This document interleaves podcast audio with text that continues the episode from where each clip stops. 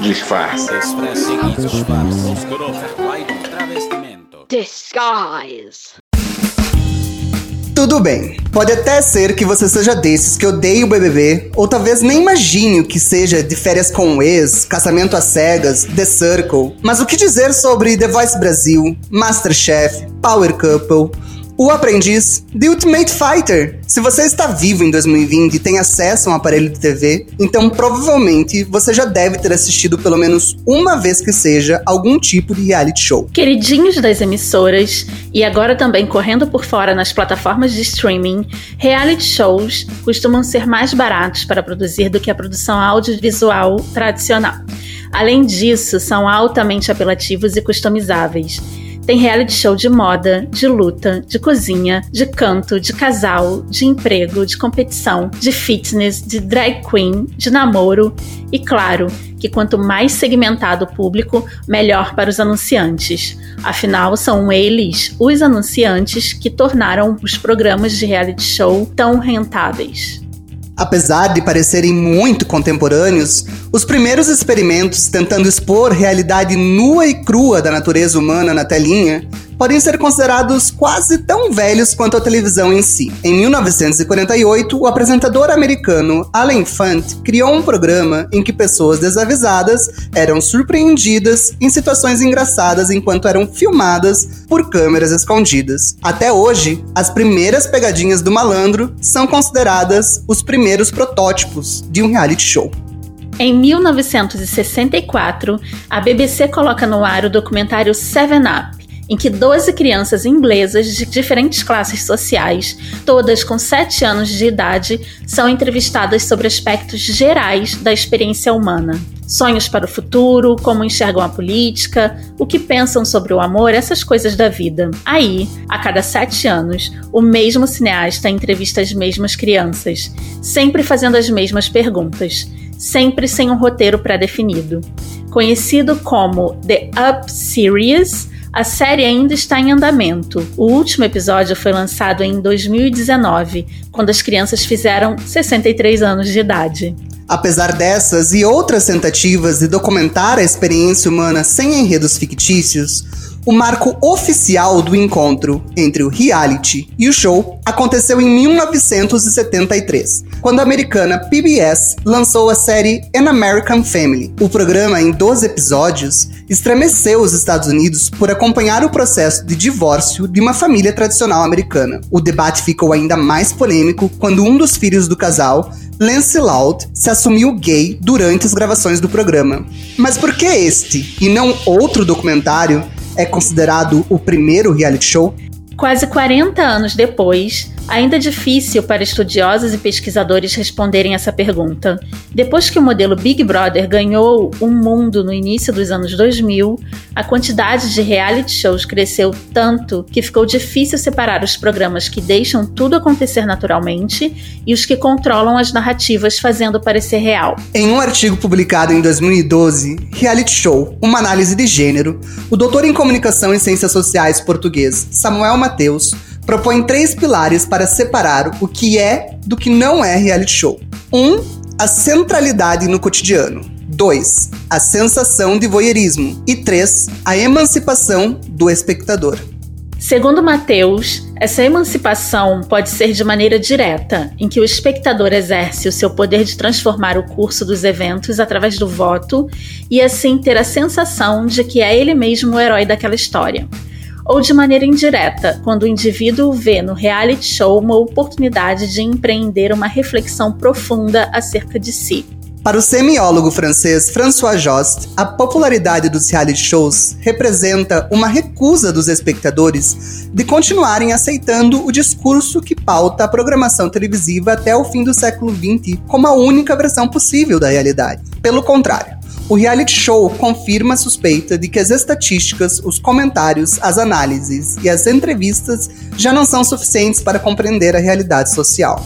A verdadeira vida, as emoções pessoais, os confrontos éticos, as derrotas profissionais, as desilusões e as ambições, essas acontecem no dia a dia das pessoas. Para Joyce, os reality shows se diferenciam dos demais programas justamente por reconhecer esta necessidade que as pessoas têm de pensarem sobre si mesmas, ao mesmo tempo que também se observam na TV. Mas e nós? De onde vem esse nosso fascínio por consumir realidade em tempo real? E agora, quando nós mesmos somos os transmissores de nossas próprias realidades, será que a gente ainda consegue diferenciar informação de entretenimento, drama de documentário e ficção de realidade? Para desmascarar ainda mais esse assunto, dividimos esse episódio em duas partes.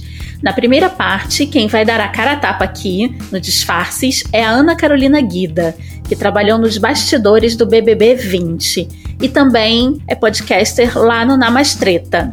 Em um segundo momento, vamos conversar também com a doutora em Sociologia pelo FRJ, Verônica Eloy. Suas áreas de estudo são Sociologia, Sociologia Cultural, Cultura e Mídia, Cybercultura e Educação. Além disso, ela é autora da tese de mestrado Os Reality Shows e o Respeitável Público da Vida Privada, em que analisa o surgimento do formato reality shows e os aspectos que chamam a atenção do público nesse tipo de programa. Essas duas conversas serão costuradas por alguns depoimentos de convidados surpresas envolvidos com o tema ou ex-participantes de reality shows. Bora abrir as cortinas? Depoimento Oi, oi, eu sou Joana Castanheira, tenho 23 anos, eu sou artista, é, sou cantora, sou atriz também. Eu participei do The Voice Brasil em 2016, é, da quinta edição, e vou contar um pouquinho para vocês da minha experiência, assim. Eu fiquei até a terceira fase do programa, é, na minha época eram duas fases gravadas e aí depois era tudo ao vivo, então fiz as duas primeiras fases gravadas, que era a batalha e a audição, né, das cadeiras, e depois fui para ao vivo que é aí a votação de público e tal, né? A minha experiência com The Voice, assim, é, para começar, acho que é importante falar de, da importância que isso teve para mim como, como artista, assim, na minha carreira e também com, como crescimento pessoal, né? Eu acho que é sempre importante a gente passar por esse tipo de situação. Um, porque, primeiro, é uma produção gigantesca. Eu nunca tinha é, participado de uma coisa com uma produção tão grande, assim, e foi importante para mim falando do meu crescimento pessoal, né? Eu não tinha noção de como as coisas funcionavam em produções, tipo, gigantescas, assim. E a outra coisa é que é um retorno maravilhoso, né? Até hoje as pessoas é, lembram disso e muito, muitas das coisas que eu faço, assim, de trabalho, ainda vem disso, assim, apesar de já fazer quatro anos agora, né? Entrevista. Bem-vinda, Ana Carol. Ana oh. ou Carol? Às vezes eu te chamo de Ana e às vezes eu te chamo de Carol. Você percebeu? Percebi. Pode me chamar de Ana, pode me chamar de Carol. Já estou acostumadíssima. Não tem problema nenhum. Ana Carol, Carol. talvez. Ana Carol, Ana Carolina. É. Eu falo que com o meu nome é. E o meu nome é comum, então, tipo, se chamou, eu viro a cabeça. Porque. chamou, eu tô atendendo. Ai, Ana, muito, muito obrigada por você aceitar. Esse é o nosso episódio número um e é muito importante para mim. Você sabe que eu já tô falando sobre isso para você há um certo tempo. Sim. E eu queria começar fazendo uma pergunta. Hum. Qual é a pergunta, Dan? A pergunta é. Na verdade, é um pedido, eu acho que não é uma pergunta. É um pedido. É um pedido. É. A gente quer é um que você, nesse momento, tire todos os seus disfarces e nos conte quem você é. E pode contar os disfarces também, enquanto isso, também não tem problema. É, a gente quer saber tudo. Então eu vou fazer um pequeno striptease, tirando eles isso, um a um. Isso, isso! Tentando é, mostrar os nudes da minha alma. então, eu sou a Ana, Ana Carolina, Ana Carol eu trabalho com audiovisual, eu tenho uma produtora audiovisual, eu trabalho é, três meses por ano, eu trabalho no Big Brother Brasil, já cinco edições. Eu tenho um podcast chamado Namastreta, é, e eu sou uma mistura de coisas, e a gente sempre tende a começar falando dos nossos disfarces na nossa vida profissional, né? A minha, por acaso, é uma loucura, uma miscelânea de um monte de coisa que aparentemente não tem nada a ver, mas que faz algum sentido para mim. E, e falar quem eu sou sem esses disfarces é uma tarefa árdua aí que eu tô não sei quantos anos na análise tentando chegar. Quem sou eu por baixo disso tudo? Se tirar todo o resto, o que que sobra? E essa é muito a nossa proposta aqui, né, no, no podcast, é realmente ir tirando as camadas e tentando entender, nesse caso, os assuntos, né? É, eu acho que, que é uma ótima proposta, uma proposta incrível, interessantíssima e super desafiadora, né? Porque a gente Muito. vai tirando tirando o cílio postiço e aí ainda tem o rímel e com muitas camadas até a gente chegar ao avesso, sei lá, em algum lugar, né? Acho que a gente, talvez a gente nunca chegue num lugar, né? Talvez a gente seja esse bando de coisa misturada. Eu espero eu espero de verdade que você venha muitas vezes, porque tem tantos assuntos que eu quero falar com você e com as meninas do Namastreta. Gente, vocês têm que ouvir o podcast Namastreta. É maravilhoso, porque você acha que você só vai ouvir sobre astrologia? Não, querido. Tem ciências sociais, tem ali antropologia, tem ali uma história eu espero muito voltar outras vezes, que eu estou honradíssima de estar aqui no primeiro episódio. E escutem uma mais treta, que realmente é como a gente sempre fala, são, são três mulheres buscando a paz de espírito até a próxima treta, porque isso é a vida, né, minha gente? É uma treta atrás da outra e a gente tá Ana, hoje a gente gostaria muito de conversar com você sobre uma camada específica aí das coisas que você falou na sua apresentação, que é a tua participação nos bastidores do Big Brother, né? O tema do reality, do, o tema do reality show, não. O tema do podcast hoje é reality show. E a gente convidou você para tentar entender um pouco mais também, você contar para a gente um pouco sobre como é o teu trabalho, o que, que você faz, como que é na prática, tá ali é, por trás das câmeras das câmeras, né? Boa, e eu sou e a minha função é exatamente essa. Eu sou diretora de imagem no Big Brother e o que, que significa ser diretora de imagem? Eu sou justamente a pessoa que coordena as câmeras. Uau! Uau, você que dá o zoom, aquele zoom poético que a gente vê, que pega o passarinho e ele tá, né, observando um, um jogador bem naquele momento muito especial, filosófico que ele tá pensando. É você que faz essas escolhas, então. Exatamente. Somos, as árvores somos nós, e sou eu. Gente, falando nisso, ontem eu fiquei, na final, eu fiquei muito surpreso de ter visto pela primeira vez o que eles veem quando eles olham para o céu. Assim, que eu nunca tinha notado que é muito dentro de uma floresta ali a casa, né? Então, uhum. é, tem todo um, um rolê de, um, de uma natureza bem, bem curioso. Tem, né? O estúdio, que na verdade a casa é um grande estúdio que fica dentro do Projac, que é mata, que fica do lado do Parque Nacional da Pedra Branca. Então, é um matagal para todos os lados, assim casa e ela é íntima, né? Ela chama de estúdio, né? é trabalho, um vê como diversão e o outro vê como trabalho.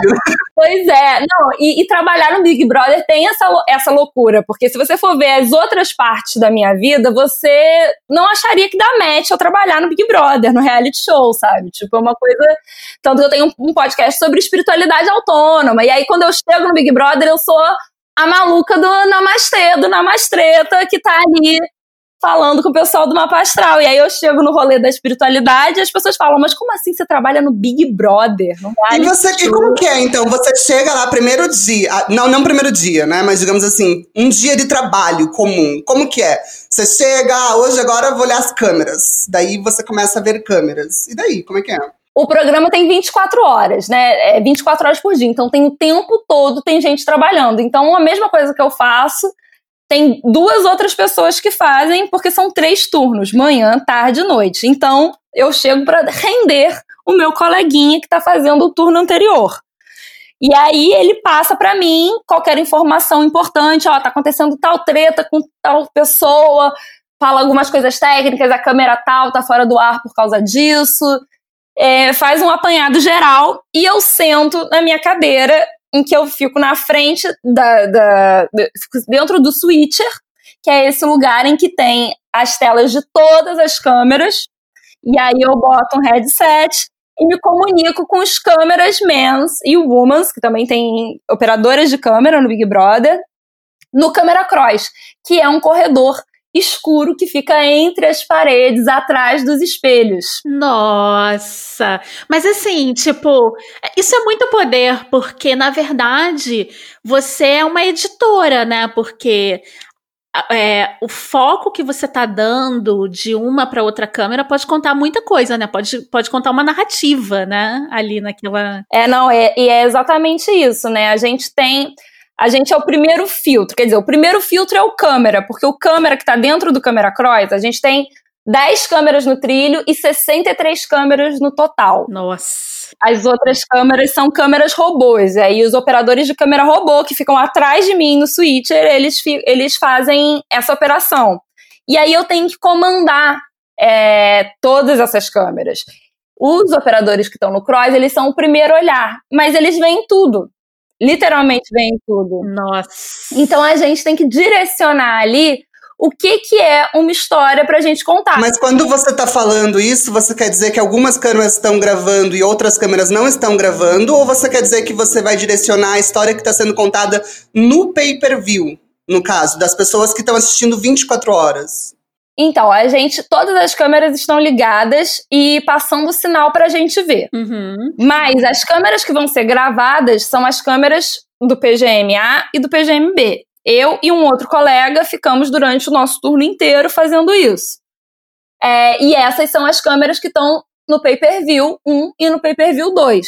Nossa. E essas também são as câmeras que estão captando para depois ir para a edição, para a edição montar os VTs que vão aparecer no, no programa ao vivo. Que seria, no caso, esse terceiro filtro, né? Que é a coisa que a gente vê já depois que passou por várias camadas aí do processo, né? Editado, né? Exatamente. Na verdade, são muitos filtros, né? Porque primeiro tem um direcionamento de programa, porque tem os diretores de programa, tem a direção geral do programa, que já tem uma, uma uma linha, digamos assim, né? Uma linha editorial, como se fosse uma linha editorial, né? Exatamente, uma linha editorial. E aí os diretores do, de programa tomam decisões executivas.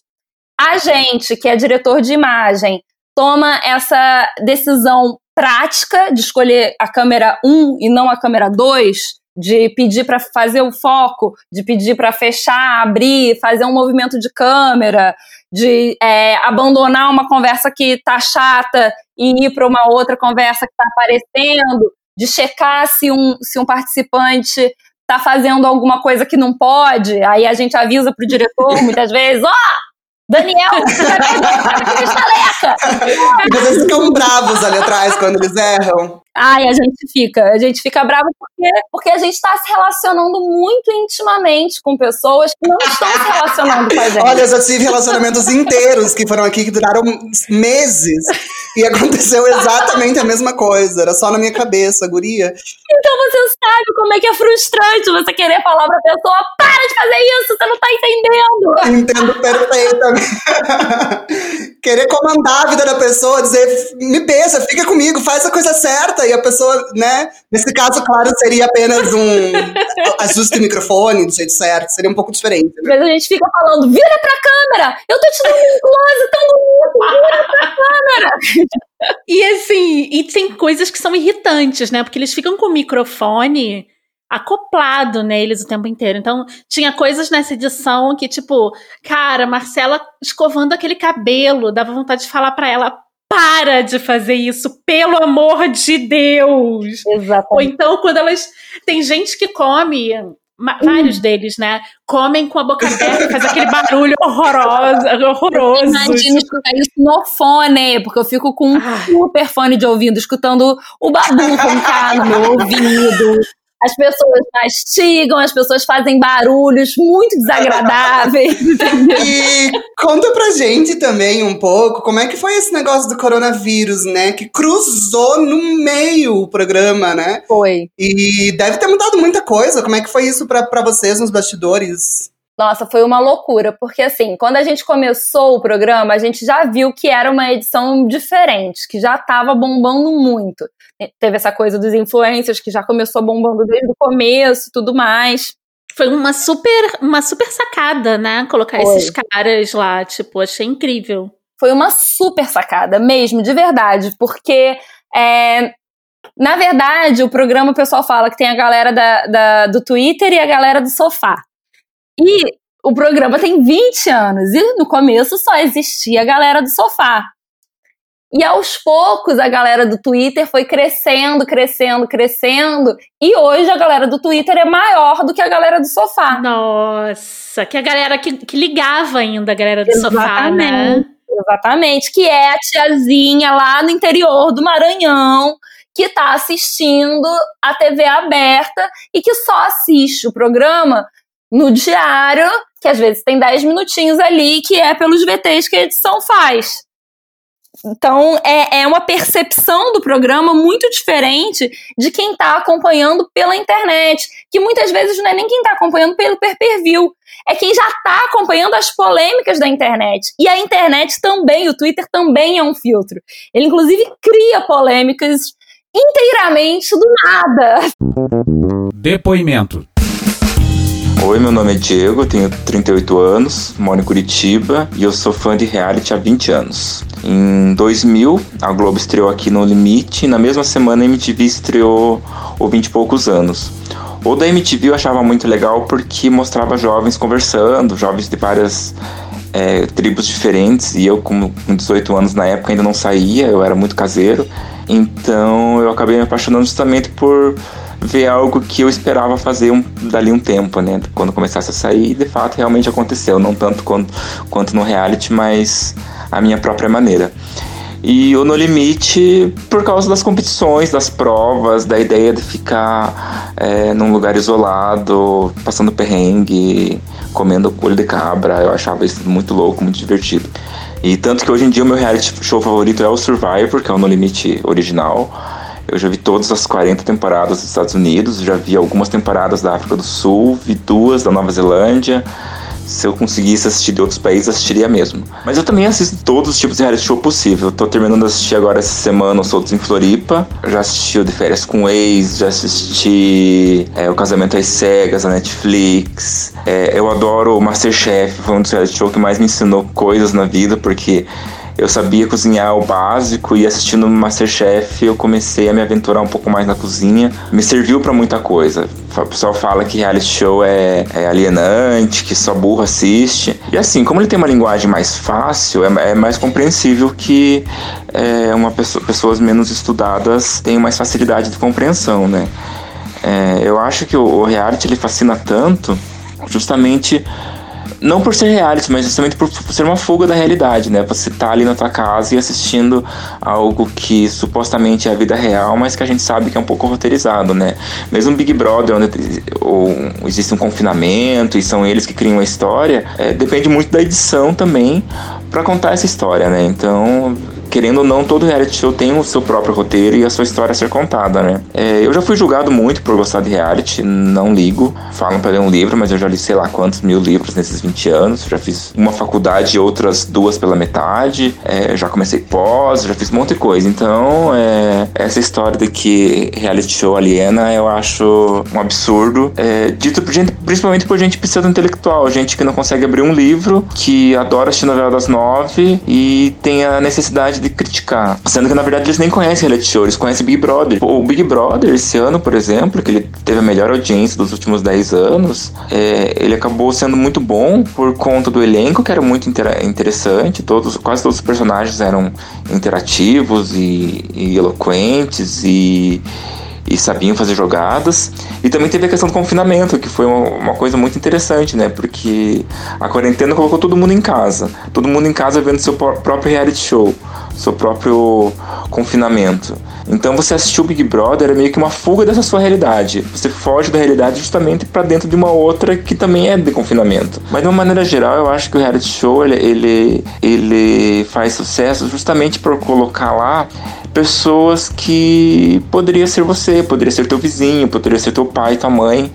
Então essa ideia de você aparecer na televisão que todo mundo tem acreditado que todo mundo tem, quer ter seus 15 minutos de fama, é uma forma muito fácil de ter seus 15 minutos de fama. O, o reality é justamente para isso, colocar pessoas anônimas para se tornarem famosos.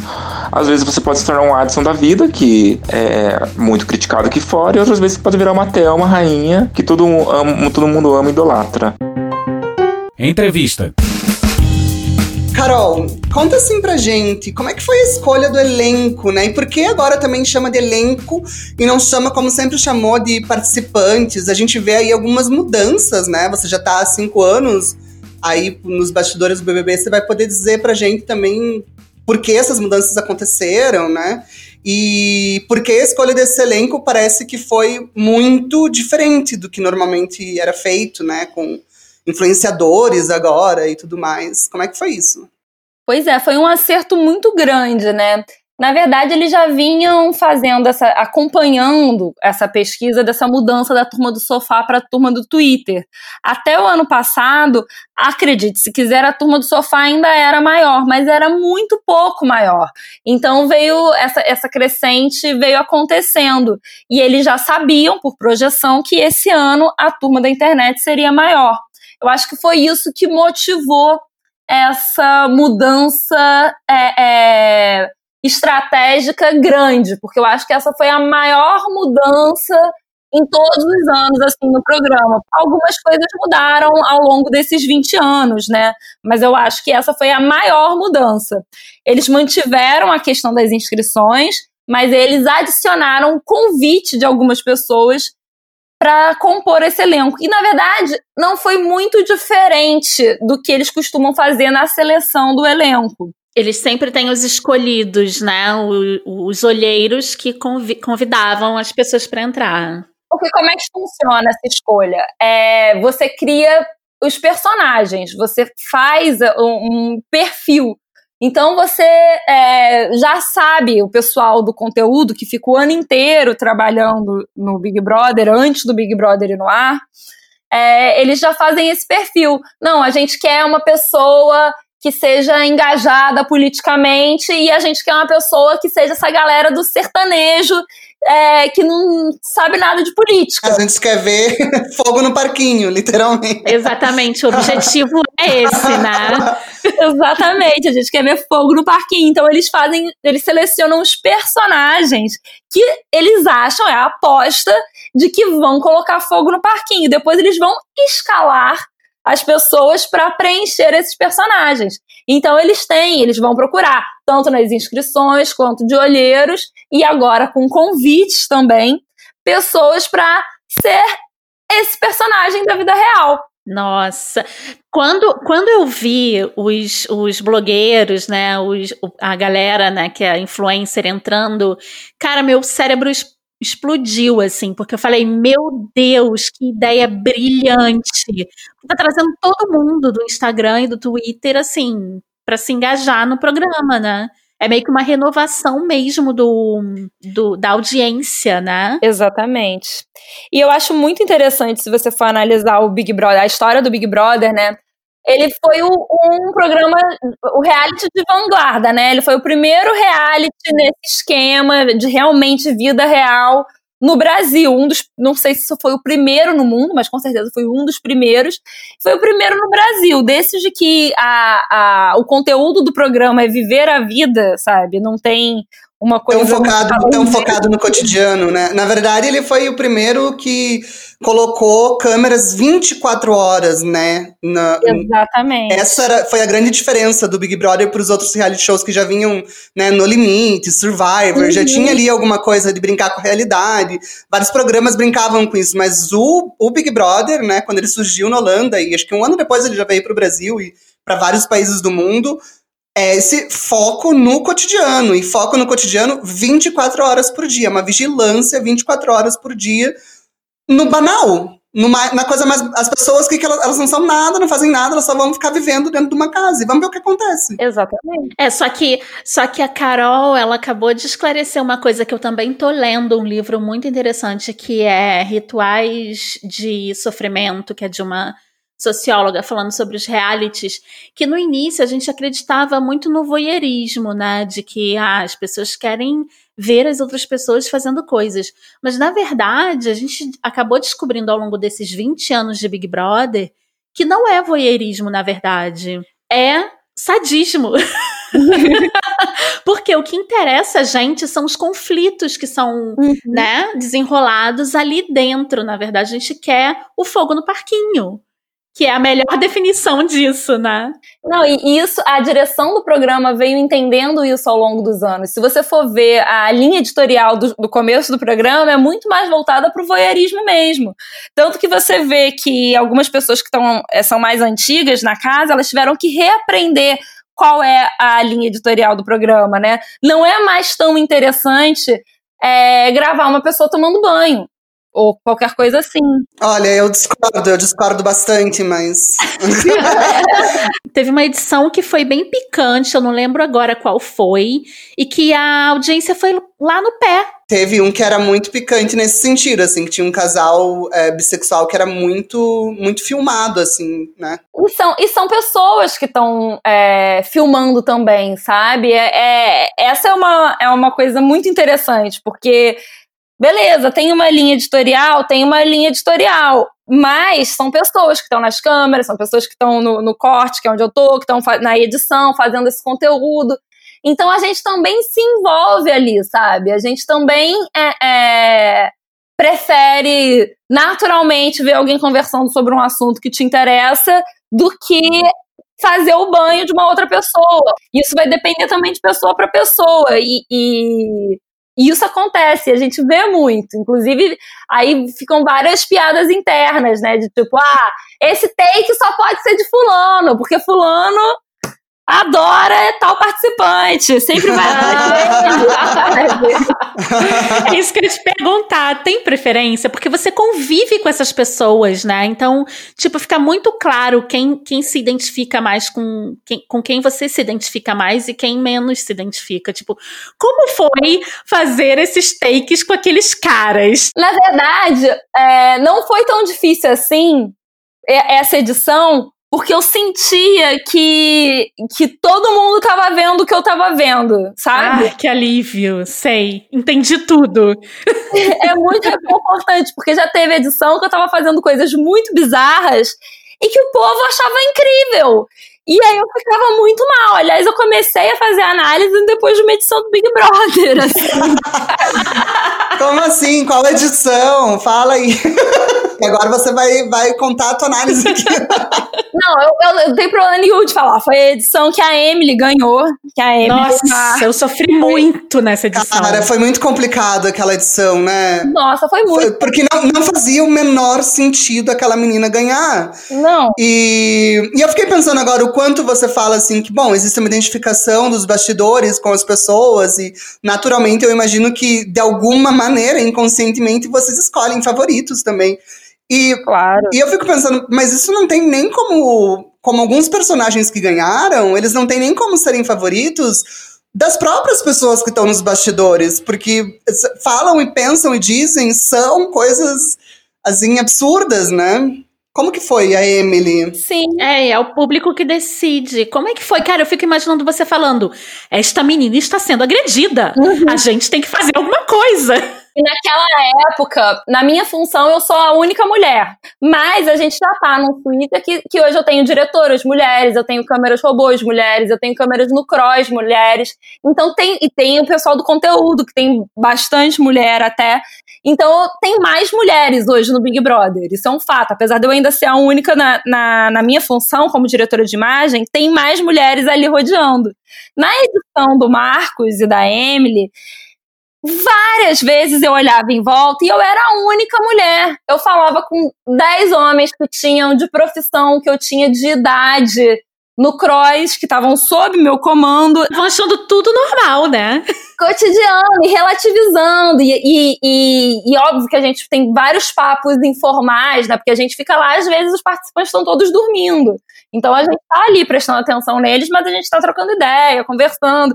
E você dá só. E aí é isso que eu falo. O pessoal do, do de trás do Big Brother às vezes dão umas sonoras piores do que o pessoal do Big Brother. Tem mais fogo no parquinho por trás do que dentro do programa, sabe? E, também é uma convivência, né? A gente passa 10 horas por dia juntos em cada turno. Eu já escutei frases assim que, que é uma loucura, né? Que dá vontade de, que é contra tudo que eu sou e eu acredito. E aí você quer é, abrir uma super DR ali. Só que você está num ambiente profissional, você não tem nem tempo para abrir uma super DR, porque né, eu tenho que fazer o meu trabalho e tudo mais. E, e, nessa edição, eu olhava muito isso na minha volta, pessoas relativizando aquilo, me sentia é, é, muito sem, sem espaço para conseguir relativizar coisas que para mim estavam sendo absurdas e não estava conseguindo é, enxergar pessoas que pensavam como eu nos espectadores, tanto nos espectadores de internet como nos telespectadores. Eu sofri muito, eu sofri muito nessa edição. O caso Emily foi aquela menina que foi agredida, né? No... É, eles tinham uma relação tóxica, né? Um Isso. com o outro. Uhum. Era muito violento. E as pessoas, tipo, achavam, ah, gente, coisas de casal, sabe? Uhum. É. Não é que. E aí é que tá, quando a gente fala as pessoas, a gente tá falando. Parece que todo mundo que assistiu o BBB concordou com isso, mas é triste perceber que é, no fim, essa narrativa foi a que venceu e que tava tudo bem aquela relação, né? É. E. Exatamente. Muito sofrido, né, pra gente que tá aqui vendo e sabendo que aquilo não tá tudo bem. E, e era bem bizarro, porque acompanhar bem de perto, você via que era um cara é, mais velho, extremamente inteligente, uhum. que tava fazendo um, um um jogo emocional mesmo, psicológico, com uma, uma garota. Manipulação, né? Uma, uma manipulação, manipulação. É. E aquele negócio que a pessoa, ah, mas ela é muito chata. Sim, ela é muito chata, mas a gente não pode, sabe? Tipo, então quer dizer que só pessoas muito legais são, são vítimas, sabe? É aquela velha, velha história de culpabilizar a vítima, né? Pois é. E aí, e aí ou entrava numa culpabilização que ela também é muito chata, ou entrou nessa coisa da normatização, que ah, mas é casal, todo casal faz isso. Uhum. E não, não, eu escutei coisas assim que, que não, não podem ser ok. E aí você fala, mas e aí o pessoal da direção? Eles estavam muito focados em, em técnica, sabe? Tipo, uhum. uma coisa muito técnica, sabe? Tipo, o que, que é agressão? Agressão é se ele deixar uma marca roxa. Se ele não deixar uma marca roxa, a gente não pode fazer nada. Se ele, sabe, tipo, se não tiver um tapa na cara, não pode. Só que a gente estava falando de uma pessoa muito inteligente, que estava jogando não só com os outros jogadores, mas jogando com a própria produção e direção do programa. É, desesperador. E agora com essa questão do corona que a gente estava falando antes, que a gente acabou engrenando em outra, o que, que mudou? Porque a nossa vida mudou completamente e no meio do confinamento, cara, foi um. Eu sempre soube que isso ia acontecer. Apocalipse zumbi. Tava escrito. Uma galera dentro do confinamento de um reality show sem saber o que tava acontecendo aqui fora, sabe? A única casa protegida do Brasil era do BBB, né? Isso foi muito engraçado. Exatamente. Como é que foi isso, Ana? Foi uma loucura real, assim, porque, por um lado, teve toda a parte técnica por trás, né? Que as, as mudanças foram acontecendo muito rápidas, né? Eu lembro que de, de, da segunda para terça, de repente, não se podia mais sair do Rio de Janeiro, sabe? Da, Exatamente. Da terça para quarta já é, usa máscara, não usa máscara, o que, que se pode fazer, sabe? Tipo, chegou, não chegou. É, então foi tudo muito rápido. E, obviamente, vocês como vocês podem imaginar, é uma produção industrial, né? De escala industrial. Demais. Inclusive, é tão industrial que é 24 horas ainda, então... É, a máquina não para. Então, para você recalcular uma rota é, é, trocar o, o, o, pneu com o carro andando, sabe? Aquela velha história, trocar o pneu com o carro andando. Então, no começo foi meio assim, e aí? continuava se fazendo as coisas como se fazia, mas não pode mais tem que ter um outro jeito. O que, que não podia mais ser feito como era feito antes? É, por exemplo, a gente fica dentro do, do suíter, que é uma sala com ar-condicionado, fechada, sem janelas, com 12 pessoas. Vixe! Inclusive, a Ana colocou essa foto no perfil dela. Qual o seu perfil, Ana, no Instagram? Meu perfil é Ana com dois N's, Carolina Guida, tudo junto. Isso, e lá você colocou essa foto, eu adorei, a foto do switcher, né? Exatamente. Eu, eu fiquei assim, meu Deus do céu, olha isso, tipo, todo mundo junto, né? Como é que vocês fizeram? Eu falo que é Enterprise, assim, que é a sala é. da nave louca, entendeu? Pois é, não, e a gente é, toca, né? No meu caso, tem a mesa de corte, tem os headphones, né? A gente tem que encostar, né? Tem o, o colega que tá no, no, turno anterior sai e a gente encosta naquela mesma coisa. A gente divide o, os fones e tudo mais. E dá-lhe higienizar, né? dá-lhe higienizar. Chegou um momento em que chegava uma pessoa da produção a cada três horas fazendo refil de álcool isopropílico e álcool gel. Meu Deus! E era álcool pra tudo que é lado, e aí subia aquele cheiro de álcool, a gente ficava até meio tonto, que o álcool isopropílico dá um barato. a gente falava que a gente estava usando drogas pesadas. Aí vão perguntar qual é o segredo de tanto sucesso na edição BBB 20? Álcool isopropílico, galera. Exatamente. Taca álcool!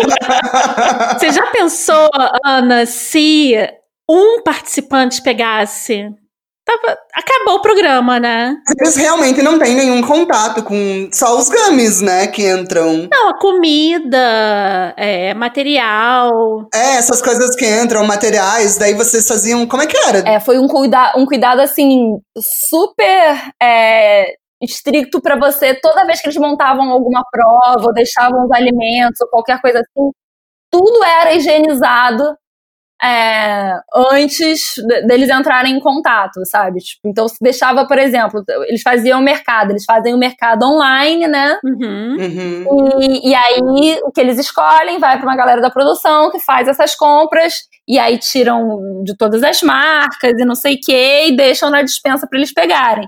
Antes de deixar na dispensa, todas as embalagens eram higienizadas, todo mundo que entrava agora tinha que usar a roupinha de centro cirúrgico, sabe? Toquinha, Nossa, coisinha gente. no pé. E, e, a máscara, que também começou todo mundo a usar máscara no, no PA, né? Que é o centro de operações, assim. Meu Deus. Foi uma, uma loucura, porque foram criando-se novos, novos protocolos de segurança sem parar, né? Sem parar o programa para se recriar essas medidas, né? Dificultou muito o trabalho de vocês, né? Muito, principalmente na parte técnica, porque uma das coisas que, que, que se fez foi diminuir o número de câmeras, de operadores de câmeras no cross, para poder dar folgas maiores e maior um período maior de descanso para as pessoas descansarem e também é, diminuir o número de aglomeração de pessoas dentro do cross, que é esse lugar fechado, escuro, sem ventilação e tudo mais. Então isso teve que mudar toda a dinâmica, a minha dinâmica né, de trabalho, porque eu tinha menos câmeras para escolher, mas eu precisava contar a mesma história. Então a gente teve que ir se adaptando, mas a gente teve um time surpreendente assim esse ano, muito muito bom mesmo, porque isso também é, veio mudando ao longo dos anos. Do mesmo jeito que a linha editorial do programa veio mudando, a equipe que foi ficando teve que se atualizar, né? E entender que não é mais é, tiro, porrada e bomba, no sentido de que não, é, não tem estrelas individuais na equipe, sabe? Todo mundo tem que jogar junto. E eu acho que esse que foi o segredo para a parada funcionar por trás esse ano. É, eu acho que vocês inovaram em muitas coisas, né? Eu acho que quem tá por trás, eu sentia muito isso. Estava muito alinhado com as narrativas atuais, sabe? Uhum. Politicamente falando e antropologicamente falando, né? A gente percebe que vem vindo aí, dos uns dois anos para cá, acontece uma politização, né, do, do BBB.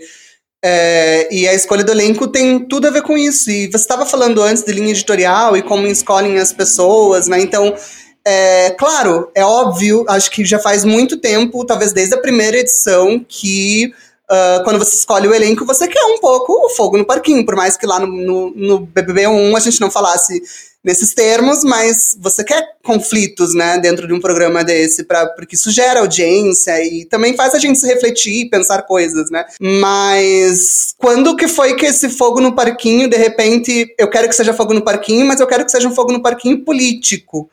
Sabe, eu quero que eu quero que seja politizado esse fogo no parquinho, que as pessoas discutam não ah, beijou, não beijou, ah, sabe? Pareceu que esse elenco tava todo certinho, assim, sabe, para isso acontecer. para acontecer o que aconteceu, sabe?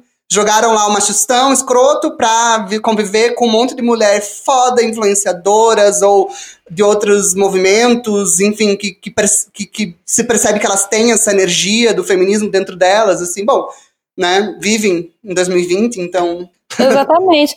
Eu acho que é isso. Respondendo a sua pergunta, é quando foi que a internet passou a, a falar mais sobre política e menos sobre quem o, o ator ou atriz estava ficando nos bastidores? Foi nesse momento que o Big Brother começou a falar disso também, porque o Big Brother reflete muito a polêmica social do momento. Se você for ver cada ano, é, ele fala do que está sendo falado ele é, e nisso eu concordo muito com, com o que a Camila falou, de que ele é menos voyeurismo do que a gente achava no começo e mais expurga, sabe? Total. As pessoas estão lá para viver catarticamente o que a gente está vivendo. E o lance do confinamento subiu a décima potência, né? Porque aí agora, de repente, todo mundo sabe o que, que é viver em confinamento ficamos confinados juntos, né? E aí passou sem entender o porquê da Guerra Mundial do Feijão, que é o que eu sempre falo. Se você está confinado com alguém, você entende o porquê da guerra mundial. Nossa, como eu entendo, gente. Eu fico, eu fico incomodada com, com o Bruno é, mastigando do meu lado. Você tem noção? Eu tenho. Eu tô morando sozinho, então eu não tô passando por problemas assim agora, mas também não quer dizer que eu tô num confinamento super bom, nossa, sozinho. É, te entendo. mas é isso, é o que eu falo. Uma louça suja na pia é muito chato, mas de frente à fome na África e as mazelas do mundo quando você sai de casa você vê, não é tão grande assim, você pode deixar passar. Agora, quando você não tem a menor ideia, não fala sobre, deleta da sua vida a fome na África e as mazelas do mundo, a porcaria da louça na pia é insuportável. Você vai querer cair na mão com a pessoa porque ela deixou a louça na pia, entendeu? É o fim do mundo, né? E é isso que acontece um pouco lá, sabe? Às vezes, quando você tira do contexto, você fala: Meu Deus, mas as pessoas meteram o dedo na cara uma da outra porque você cozinhou menos feijão do que você tinha que ter cozinhado, sério, na boa, de verdade. E não tem nenhuma orientação, assim, Carol. Não tem nada. Tudo é muito sem roteiro, não determinado. Não existem interferências. Existem regras que eles já sabem antes de entrar. Uhum. Regras do tipo: eles não podem cair na mão, né? Agressão física. Agressão física. Eliminação. Eles não podem falar sem microfone. Né, Daniel? Né, Daniel? Ainda não entendeu isso? Por um momento eu achei que você estava falando comigo, daí eu, mas gente, eu tô aqui, tô com o microfone aqui na frente. Existem regras, né? Como você estava conversando. Existem regras e regras são feitas para serem cumpridas. Mas assim, é, em relação a, a comportamento não tem nenhum direcionamento porque não precisa. Para pra pensar. É verdade. São pessoas escolhidas a dedos para criarem conflitos uma com as outras. E amores também, né? E também elos, também tem isso, né? Porque a gente falou aqui, a gente falou muito aqui, ah, porque a, intenção é criar crise. Mas as pessoas também devem ser escolhi escolhidas por algum motivo para criarem elos profundos. A gente viu muitas amizades aí que pareceram muito verdadeiras nesse BBB. Exatamente, porque o ser humano ele é um ser sociável. Então o que, que, que, o, que, que o Big Brother faz? Ele cria uma mini sociedade. E naturalmente você vai se aliando com algumas pessoas e vai enfrentando outras. Você vai fazer isso do seu jeito e de acordo com seu, seus próprios valores, entendeu?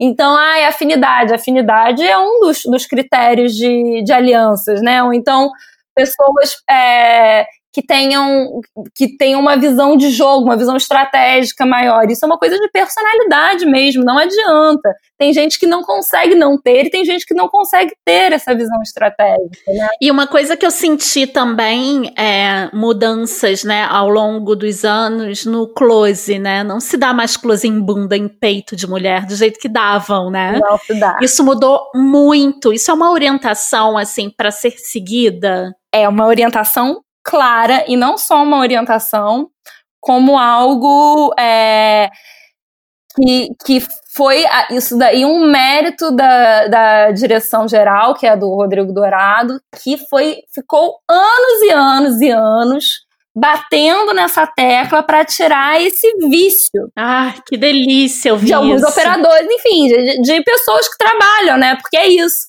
a velha guarda continuava achando que o programa era aquele das primeiras edições, que era para dar close em bunda, para dar close em peito, que era para ver um peito pulando. Hoje em dia, você não vai ver. Se você vê que a pessoa tá trocando de roupa, você vai. A orientação é não dá fechado. Óbvio, porque isso não interessa as pessoas. E também são pessoas atrás das câmeras que estão, é, de alguma maneira, manejando aquele material, né? E, e colocando ali o olhar delas e o que elas querem ver, né? Porque eu fico imaginando, tá, eu tô vendo aqui o que, a imagem na minha televisão, mas tem uma pessoa lá que está tomando, fazendo a escolha de criar essa imagem dessa maneira, né? Exatamente. E eu acho, essa do peito, eu acho é, muito significativa, porque eu lembro. Nossa, demais. É muito simbólico pra gente, né? Muito. Teve, teve uma edição há séculos atrás, que eu não vou me lembrar qual é, que eu lembro de que teve um VT sobre peitinhos, né? Que botava, botava, sei lá, uma estrelinha ou qualquer coisinha no mamilo. Pois é. Mas que, que era quantas vezes um peito escapuliu quando uma mulher tava trocando de blusa, sabe? Mas, Ana, se eles quiserem, eles não têm orientação de não fazer isso. Por exemplo, tomar banho pelado, se eu quiser balançar meus peitos pra câmera, se eu quiser ter essa atitude, isso é permitido ou tem alguma coisa é, que impede também? Isso também é uma regra que, que surge pros dois lados, assim. Como que é isso? Não, isso não é, não é proibido, isso é permitido, inclusive já aconteceu. Só que se não é interessante para contar a nossa história, ou se não faz parte da linha aparecer, do né? programa, não vai aparecer. Talvez alguém que per veja, mas nos VTs contados não vai aparecer. Eu pergunto também porque a gente vê que tem Big Brothers aí em outros lugares que eles mostram muita coisa, né? E Ah. eu acho que isso passa também pela escolha dos participantes. Então, talvez Uhum. também já tenha aí uma pré-escolha de participantes que eles sabem que não vão ter essa pegada, né? Que não vão, Exatamente. digamos assim, vulgarizar o show. Exatamente. É a nossa cultura também, né? Porque os participantes, os envolvidos no programa, todos têm aquela cultura brasileira que é super careta também, né? Uhum, A gente vê realmente maldade em tudo, né? uhum. Então, comparado com os europeus, por exemplo, eles, tipo, saiu o sol na Holanda, eles estão tirando a roupa, eles não querem nem saber, né? Eu ficaria horas aqui com você perguntando mil coisas, mas tem umas poucas perguntas, assim, que eu quero te fazer. Você tava torcendo pra quem? Então, eu, eu falo que eu não, não torço porque eu sou muito pé frio. Então, quando eu falo que eu tô torcendo pra alguém, a pessoa é eliminada. Eu também! Então, eu não torço, eu tento não torcer pra ninguém por causa disso. Aham. Mas eu gostava muito da Tel... no- no- na final, eu tava torcendo pra Thelminha. É, eu também. Na final, eu já tava torcendo pra Thelminha. E já no final, eu tava torcendo pra Thelminha.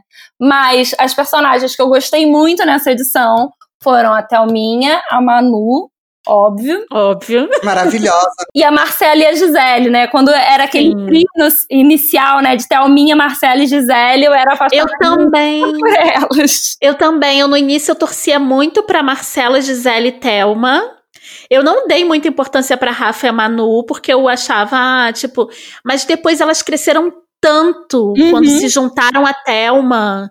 Sim. Que eu falei, gente, tem que ser o final. E, cara, foi a primeira vez na história do Big Brother que foi a final dos meus sonhos, assim. Porque eu, eu era igual a você, Carol.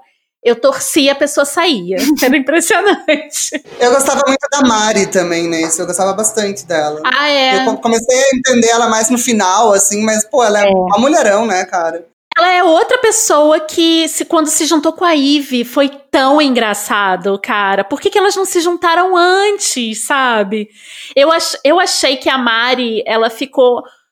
Ela ficou numa relação tóxica com a Fly, Uhum. sabe? A Fly tratava ela mal, tipo. E ela ficava meio que mendigando a amizade ali, sabe? É porque elas não eram amigas, elas eram aliadas e isso estava muito difícil. Isso é muito, muito difícil deles enxergarem assim, né? Porque as coisas não são tão claras quando você tá dentro da parada, né? De fora a gente tem mais clareza. É verdade. Mas isso é total. As alianças que você faz podem tirar o melhor ou o pior de você, sabe? Coloca os seus disfarces, né? Exatamente. E outra pergunta: por que que escolheram aquela bosta daquele garoto chamado Lucas? Nossa. Por que, gente? De todas as pessoas, porque assim, teve vários machos escroto e tudo mais, Sim, a gente teve. sabe. Mas a única pessoa, assim, que, que era mau caráter mesmo, sabe? Ruim, aquela que, que te deixava mal fazendo. Quando eu ficava fazendo conversa dele com o Prior, eu ficava mal, sabe? Ficava pesada. Queria te ver fazendo isso, sério. E eu ficava, e os meninos no cross, os operadores de câmera ficam rindo, porque eu não consigo ficar quieta, né? Então eu fico comentando, sabe? Ele fica falando um absurdo, eu fico, ah, tá bom, então, você é um gostosão, né?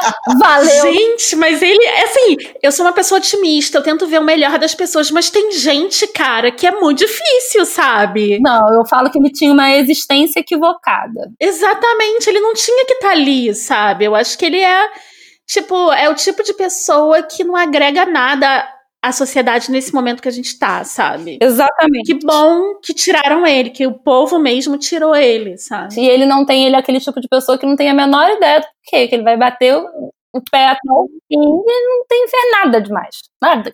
Ele, ele realmente acredita que é o fodão, que tava tudo certo. E, que é o que tipo, falaram várias vezes nessa edição, né? O problema não é errar. É. O problema é você não ter a menor autocrítica de pensar que talvez, quem sabe, pode ser que em algum momento algo que você tenha feito pode não ter sido exatamente correto. E o meio triste, assim, também é pensar o quanto esse cara vai ganhar, tipo, uma projeção enorme, né? Pelo número de pessoas que vão se identificar com ele e vão agora achar que normal, tudo bem, então você não ser autocrítico em relação aos seus machismos, às suas ideias escrotas, ao que você faz de errado, né? Ai, mas a boa notícia, esse sofrimento eu já tive na edição da Emily. A boa notícia é que o rato que apareceu no Big Brother tem mais seguidores do que o Lucas. tá brincando! eu vi campanhas na internet, mas eu não tinha entendido muito bem. A campanha foi essa, sabe? Foi primeiro pra ele ter mais seguidores que o Adson, que é a pessoa que tem menos seguidores, mas aí agora ele tem mais seguidores que o Lucas também também, que o Patrick também, entendeu? Então o Rato tem mais seguidores do que toda a Macholândia. Foi ótimo. Gente, eu vou engrossar aí essa massa de seguidores. Nem isso ele conseguiu. Ele conseguiu sair só com as estalecas dele. Que pegue essas estalecas e, e coma com bastante ketchup e mostarda, igual um bom carioca comendo pizza, tá bom? e eu tava super preocupada. Ai, será que a Ana pode falar? Ela pode se comprometer, não sei o quê. Mas pelo que eu entendi, vocês trabalham num regime muito liberdade, né? Ah, enfim, né? Tipo, a gente assina um termo de confidencialidade quando a gente entra, mas eu sou. Mas você vive perigosamente. eu tenho um problema com o tamanho da minha língua dentro da minha boca. Não, mas você não falou nada demais. A gente perguntou coisas pessoais. Você é a Ana Carol aqui fora e você tem o um disfarce de diretora. Não, acho que eu não falei nada, nada que vai me impedir de trabalhar no próximo BBB. Pelo menos assim espero. Como é que tá esse próximo BBB? Porque eu tô sabendo que já começa agora, né? Vai ter influenciadores. É porque a gente tem o, o nosso Deus, né? Que é Boninho, que parece que, obviamente, foi um sucesso e a vontade é que volte logo, e da equipe inteira e tal. Mas eu acho muito difícil conseguirem fazer essa produção para esse ano ainda, porque porque realmente é uma, é uma estrutura muito grande que se levanta. Mas já tá lá, já tá em pé, tá tudo ali. Só vamos aproveitar o que já tem, vamos fazer mais esse bebezinho pra gente, por favor. Coitado do Tiago, a gente ficou sabendo que ele tá grávido agora, né? E o Thiago é um diferencial. Ele mudou, ele mudou muito o Big Brother. É um BBB pré-Thiago e pós-Thiago, né, gente? Ele trouxe uma coisa mais jovem e mais gamer, né? É, eu também acho. E menos intelectual, né? Porque é, é isso, né? É sobre, é, é sobre a dinâmica. É um jogo sobre dinâmicas. Eu acho que ele trouxe uma, um fresh. Também acho. Ai, obrigada de novo, viu? Por esse seu tempo. Eu sei que você tá morta. Foi um prazer enorme. Muito obrigada mesmo por terem me chamado aqui para falar um pouquinho. Adorei. E escutem Namastreta, gente. Melhor podcast astrológico e de autoconhecimento que eu indico sempre. Nosso arroba é namastreta.cast no Instagram. E aí é um outro lado, lado B ou lado A dessa pessoa que vos fala aí o lado mais espiritualizado, sem deixar de lado as tretas nossas de cada dia. Depoimento. Eu já tinha muita vontade de participar há algum tempo, assim. Acho que é, é meio que sonho, assim, da galera que canta, né? Porque a gente vê na, na, internet as coisas e eu sempre gostei de ver essas competições, assim. Eu acho o The Voice um programa muito sério, comprometido, assim, também com, com a imagem da galera, sabe? Acho que é respeitoso, assim, com os artistas. Então eu, eu curti eu curti participar por isso também, assim, eu tinha vontade de participar do The Voice por isso, porque eu acho que é um programa que foca menos naquela coisa, ah, enfim, de tipo diminuir as pessoas e essa coisa toda que às vezes rola nos realities, né, em alguns. Enfim, participei do processo seletivo, teve uma seletiva regional, é, fui para Porto Alegre, participei da seletiva lá e aí fui chamada para ir pro Rio. Aí conheci uma galera lá, né, que também tinha se inscrito é, para participar do programa. E aí começamos a preparar as coisas da audição às cegas e tudo mais. Foi meio que por aí, assim. Entrevista. Agora vamos chamar para essa conversa a doutora em sociologia, Verônica Eloy.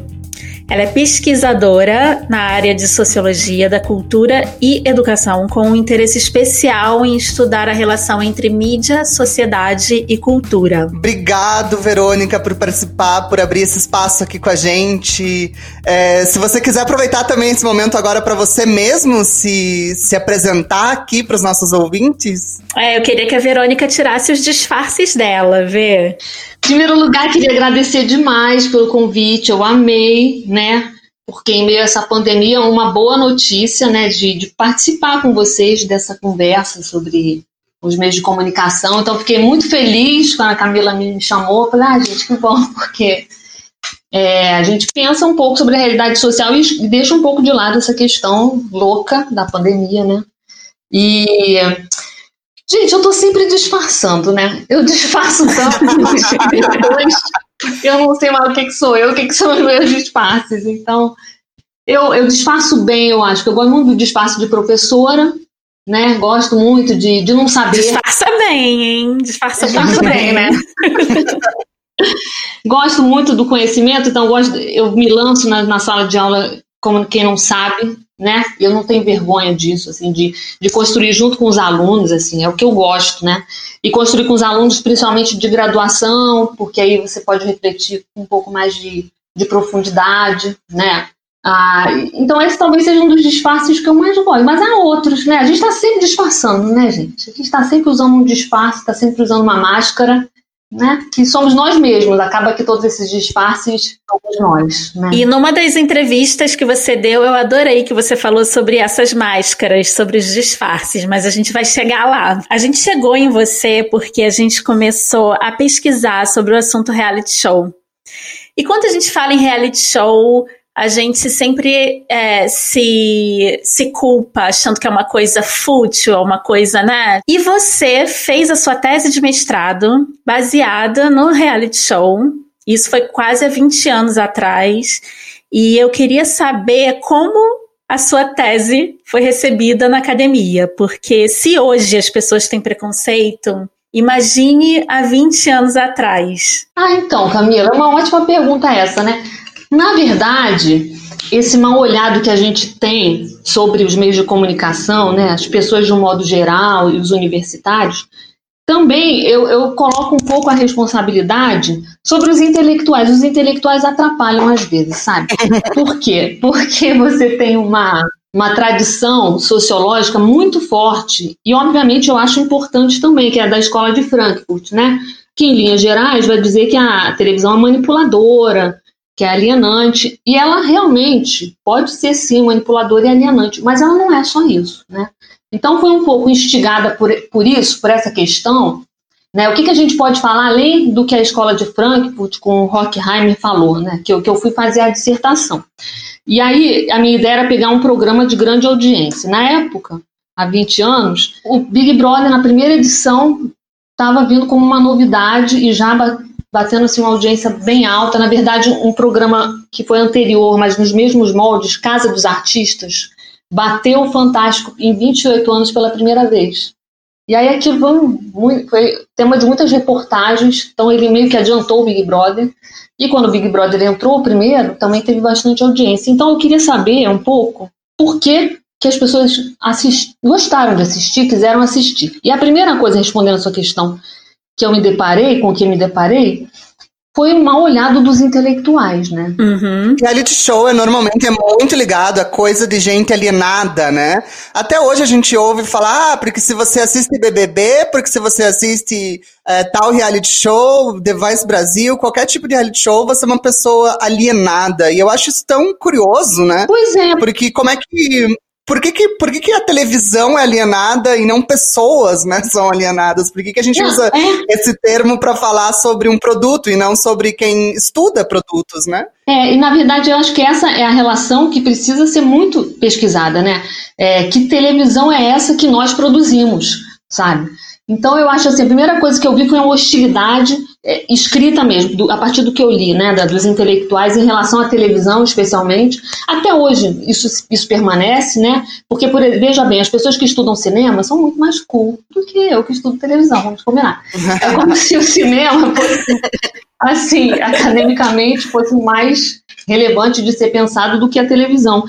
Só que eu acho que a gente precisa pensar sobre essas relações, justamente como, como o Dan falou, que televisão é essa que nós produzimos, né? E tentar parar de pensar que ah, eu sou produto da televisão. Não, essa televisão somos nós, é a televisão brasileira, desde a década de 60, a produção começou num crescente, na década de 70 você já tinha uma produção genuinamente brasileira. Então, pensar sobre isso, sobre como é, que, como é que a gente, por exemplo, pensa a identidade brasileira a partir da televisão, como é que a gente pensa o negro a partir da televisão. Eu acho que essas questões elas são muito importantes e os reality shows ajudam a gente a pensar sobre, sobre essas questões, porque a nossa cultura está ali.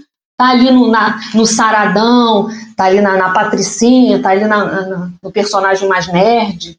Né? Eu acho que isso serve um pouco para a gente pensar sobre nós mesmos. Né? Isso que você estava falando é muito interessante, porque a gente, é, na verdade, a gente pode ver reality shows como, ah, tá, ok, mais um programa de televisão, é, principalmente Big Brother, esses que são muito de convivência, ou como uma coisa fútil, mas agora a gente vê também muitos reality shows se colocando como experimentos sociais, né? Pra, na minha opinião, assim, todos já eram, de alguma maneira, experimentos sociais, né? É, na verdade, é, é, dizem que o John, John DeMol, que foi o criador do Big Brother na Holanda, parece que ele se inspirou numa um evento científico que reuniu um grupo de pesquisadores para morar numa casa de vidro, se eu não me engano, e aí eles começaram a se dar muito mal, ia ter vários conflitos e ia acabar que o, que o experimento foi por água abaixo. Então, eu acho assim, essa questão de, de pensar o reality show como experimento, é, depende assim, né? Como assim experimento, né? Reflexos da sociedade, assim. É, eu acho que é mais um reflexo da sociedade. Verônica, eu, eu li aquele livro Rituais de Sofrimento, da Silvia Viana, uhum. a respeito de reality shows, né?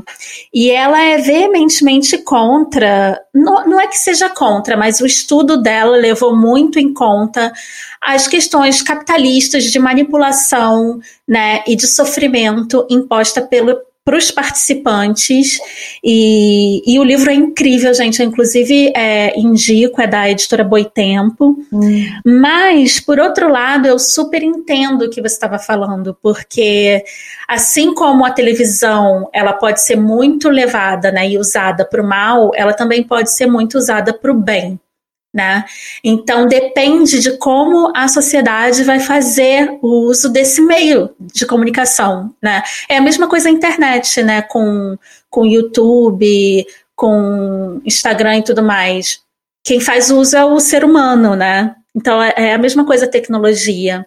O, Big Brother, como qualquer outro reality show, é um programa de TV, né? Então, essa coisa, ah, não tem um roteiro, não tem um roteiro com texto na mão dos participantes. Mas na medida que você, por exemplo, você coloca as roupas para os participantes usarem, ali já tem um roteiro pré-estabelecido, né? Uhum. Então, é um programa de TV. Agora, ainda que o roteiro seja um pouco mais sofisticado, digamos assim. Agora, eu acho também que você pode tirar várias conclusões. Por exemplo, eu vi o Big Brother para pensar uma dissertação de mestrado outras pessoas podem ver outras questões. Eu acho realmente que as pessoas podem se reapropriar até criticamente daquilo que estão que vendo. Por isso que eu não acredito na manipulação exclusivamente na manipulação e na alienação pelos meios de comunicação, ou por qualquer tecnologia, viu? É, eu acho que vai depender de como cada, cada pessoa vai se relacionar com aquela tecnologia, Uhum. né? Como cada um vai poder, de repente, estar vendo uma novela e começa a comparar com a própria vida, e aí muda de vida. Aí vê o programa da Ana Maria Braga, começa a fazer docinho e muda de vida. Cada um vai se, vai se apropriar de uma forma que é particular também, né, daquilo que está recebendo pelos meios de comunicação. Por isso que eu não gosto dessa tendência de, de essa crítica, essa hostilidade, não acho que seja nem crítica, essa hostilidade em relação aos meios de comunicação de massa, especialmente em relação à televisão. Eu acho que as pessoas podem sim ter abordagens diferentes daquilo que estão vendo, se reapropriarem até criativamente daquilo que estão vendo, né? O que fizeram agora, por exemplo, nesse último Big Brother, que eu acompanhei bem pouco, mas eu, eu percebi um pouco de crítica em relação às blogueiras. Olha, essa blogueira não é muito feminista, não, que não sei o quê. Então, eu acho que é é interessante pensar sobre os diálogos possíveis entre o telespectador e a televisão. Até porque a gente, o ser humano é um ser político, né? Então, a partir do momento que você se coloca e coloca a sua imagem, você está sendo político de alguma forma. Eu acho que eles se apropriaram muito, ela, as mulheres, né, principalmente, se apropriaram muito disso para inclusive chocar né, as pessoas e, e, não concordar com a direção do programa. Isso, isso aconteceu não só com que eu, eu vi vários reality shows, né? Mas isso eu. vários. A, a Camis ela é um pouquinho viciada nesse tipo de experimento social. Só um pouquinho, só um pouquinho. Ah, é? Olha. Tudo que tá no Netflix, ela meio que já viu, ah, tá? olha que tudo, tudo. Esses dias teve aquele Amor às Cegas, eu não sei se você ficou sabendo disso, Verônica. É um reality show que eles pegaram homens solteiros e mulheres solteiras e fizeram eles conversarem pela parede e eles conversavam por um determinado tempo e eles se pediam em casamento sem nunca terem se visto. E depois disso, eles vão e se conhecem e tem. É tudo ao contrário, eles têm uma lua de mel, uma viagem, essas pessoas que deu match ali, e depois vai conhecer a família, faz todo o caminho inverso até eles se casarem, até o dia do casamento. E eu achei muito genuíno porque aconteceu, foi. hum, Foi realmente gravado e só foi colocado lá um ano depois, né? É. Só foi é, publicado no Netflix um ano depois que tudo já tinha acontecido. E eu, eu vi, assim, e, e como a gente tá falando de reflexos, assim, a gente se vê, às vezes, num espelho, em personagens, porque é isso, né? Essas pessoas que participam de reality show, é, elas acabam se tornando personagens. Talvez na tua pesquisa você tenha é, visto um pouco isso, como que é essa criação desse elenco, dos personagens, né? É, eu acho que, que sim, porque. É, na verdade, eu acho interessante os reality shows porque de- alguns deles você consegue ter um- até uma abordagem diferente do que você pensava antes, né? Então, por exemplo, a gente, tava come- a gente começou conversando sobre essa questão de que ah, as pessoas têm um- uma hostilidade em relação à televisão. Isso se dá porque ainda existe muito fortemente, e infelizmente até nos meios acadêmicos, essa, essa, esse preconceito em relação à cultura de massa. Então, por exemplo, é, tem um, um reality show, é, não sei se vocês souber, é, conheceram, é Look Ladies, um grupo de funkeiras. Luckily, aham, conheço. É mulheres. Eu não conheço, gente. Olha só, Camila. Gente, que vergonha. É aquele que foi a. Da MC Carol, não é? Isso, isso. E aí você. E elas eram colocadas juntas para produzirem uma, uma, uma música. E aí depois que você acompanha o reality show, você não olha mais para as funkeiras do mesmo jeito. Sabe? É muito interessante. assim. É muito interessante Uhum. como humaniza realidades, né? Humaniza estereótipos também, né? Aí algumas delas falaram do processo de criação das músicas e aí que elas coisas, de, coisas que elas viveram efetivamente na favela. E aí, eu, até uma aluna minha é, defendeu a dissertação sobre esse programa. E aí, como é interessante pensar sobre isso na medida em que você tem atualmente uma política justamente de, de genocida em relação às populações de favela De esquecimento. de negligência. Então você não tem só essa questão de que ah, é uma cultura inferior, que funk é uma, que ainda é visto como uma cultura inferior. Você tem, na prática, efetivamente, populações negras morrendo e basicamente são moradores de favela. Então quando você tem num reality show, uma, uma, uma menina que pega uma- um, um programa de televisão para pensar e trazer a vida dessas meninas para a academia, para a academia discutir a vida delas a partir do reality show, eu acho uma, eu acho muito interessante, sabe? E aí sim a gente pode pensar o reality show como experimento, né? O experimento para a gente pensar a realidade, a realidade mesmo, né? Não a ficção. Eu falo isso porque eu amo academia, eu não sou uma negacionista. eu acho que academia, academia é extremamente necessária, mas a gente na academia, a gente erra muito em não se aproximar, né, da, da população, né? A academia só existe para é, servir a população e se aproximar da população, né? E por que que tem esse preconceito todo? E Verônica, uma das perguntas que você é, responde, procura responder aí na tua dissertação, é qual é a razão para a audiência do BBB, né? E a gente vê que de 20 anos para cá, a quantidade e a popularidade de reality shows aumentou muito. Tipo, a gente vê que tem muito, muita, muita coisa na prática. Na, na prática, não, na praça, eu ia falar. a gente vê que, que isso se popularizou muito. Tem, existem é, muitos tipos de reality show, né? Pesquisando e estudando para criar esse episódio, eu, eu tive uma dificuldade imensa de definir na televisão, tá, o que, que é reality show e o que, que não é reality show, porque são tantos quadros dentro de programas, tantas coisas que acontecem que se aproximam de um conceito de realidade, que fica até confuso, né? Eu queria te perguntar assim, por que, que você acha que shows de realidade, realidade, por que, que as pessoas ficam tão, são tão fascinadas por esse, por esse tipo de show? Olha, eu acho, eu vou tentar pegar o que eu pensei há, há 20 anos com o Big Brother, que eu acho que, de certa forma, ainda, ainda traz alguns elementos para a gente pensar os reality shows atualmente. Eu acho que a, questão da interatividade é muito importante, né? De você poder interferir no jogo. Ah, eu vou ligar para a Thelminha ganhar, não sei o quê. Né? Ah, eu vou ligar para o Bambam ganhar. Então, essa questão da interatividade, que, na, que há 20 anos foi novidade, mas é uma novidade que continua fazendo bastante efeito, né? É, de alguma maneira as pessoas votam ainda no The Voice, né? As pessoas votam. Exatamente. E, e aqui no Brasil, especialmente, a gente tem uma fixação pela realidade. Uma fixação pela realidade que, que passa pela telenovela, né? Desde os anos 70 você tem telenovelas que vão trazer o cotidiano dos lares das pessoas, né? Um cotidiano que, obviamente, podemos discutir a beça, um cotidiano aburguesado, classe média, etc. Né? Uhum. Mas, enfim, é, você tem personagens que vão pensar a história do Brasil, como as minisséries, né? Grande parte das minisséries foram a história do Brasil. Então, o brasileiro já tem uma educação para a imagem onde ele vai buscar a realidade. E especialmente a Rede Globo, quando fala, por exemplo, de quando a gente fala de minissérie, ela vai fazer isso de uma forma didática, né? Camila, que é, que é historiadora, deve, deve é, Sim. atentar para isso. Vai contar, então, por exemplo, a história de de Getúlio Vargas didaticamente, vai, vai contar a história da farroupilha didaticamente, né? Vai dar uma romanceada também, né? É um tipo de historiografia que a, que a, academia não faz mais, que é aquela historiografia em cima de personagens, né? E ela vai, a, a, televisão vai usar essa historiografia mais clássica de datas e personagens, mas enfim, vai tentar contar a nossa história ali. Então, primeiro você tem as minisséries, você tem as novelas a partir dos anos 70 já trazendo a realidade. Nos anos 90 você tem a, a aquelas minisséries do Manuel Carlos, onde as pessoas. As, a, o câmera entra dentro da, da, da livraria para filmar as pessoas da forma mais natural possível. O, real, o, o, telejornalismo também vai ter uma ficção pela realidade, pelos dramas pessoais. E aí, isso tudo para chegar no reality show. Nós somos aficionados pela realidade, na verdade. Né? Então, o que, qual a característica principal que chama a atenção das pessoas no reality show?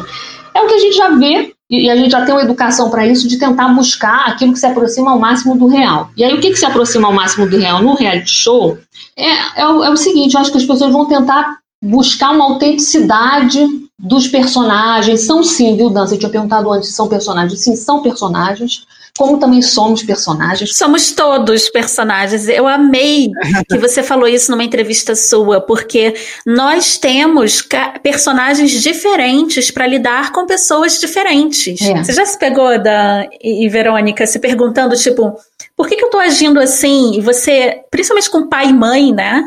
Você é uma pessoa totalmente diferente do que com seus amigos e tudo mais. Uhum. Então, essa essa questão no reality show, você falou numa entrevista, eu queria que você falasse um pouquinho mais a respeito, é que essa coisa de bater no peito e falar, eu fui autêntica, eu fui eu. Isso é real, Verônica? Isso foi muito, muito, muito forte nesse BBB, né? Sim. Porque a história ali no final, o principal que todos queriam era eu mostrei o meu verdadeiro eu. Até no The Circle as pessoas usam fake, mas elas falam, eu fui totalmente eu, Uhum. né? Contextualizando, talvez a Verônica, não sei se ela conhece o The Circle. Não, não conheço, gente. O The Circle é um outro reality show que, que são pessoas em uma casa que não se veem e elas só se veem através de redes sociais. Também é um experimento muito interessante. E daí elas podem criar perfis fakes. Só que elas só se comunicam através desses perfis, de te só com texto, imagem. Então é bem interessante também que até ali também surgia esse, esse lugar de quem está sendo autêntico, quem não está, essa importância do autêntico, né? E talvez você podia falar um pouco pra gente, né?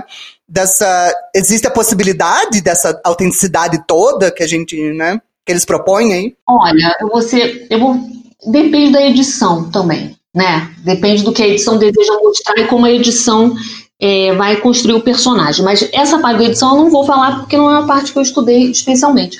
Eu, eu vou falar da parte do que eu vi, do conteúdo, né? Que eu analisei o conteúdo da, da, das imagens. Claro. É, eu acho que as pessoas, os vencedores normalmente são aqueles que se apresentam ou, ou são apresentados, né, da forma mais autêntica possível. Né? No caso do, do primeiro que eu analisei, o Bambam ganhou. O Bambam, às vésperas da final, chorou porque tiraram uma boneca de ferro. E ele chorou muito. E aquele homem grandalhão chorando, certamente comoveu muita gente, né? Ele não era um dos preferidos, mas ele acabou mostrando um pouco a sua sensibilidade, enfim. E depois eu vi um, um outro que o Marcelo Dourado ganhou.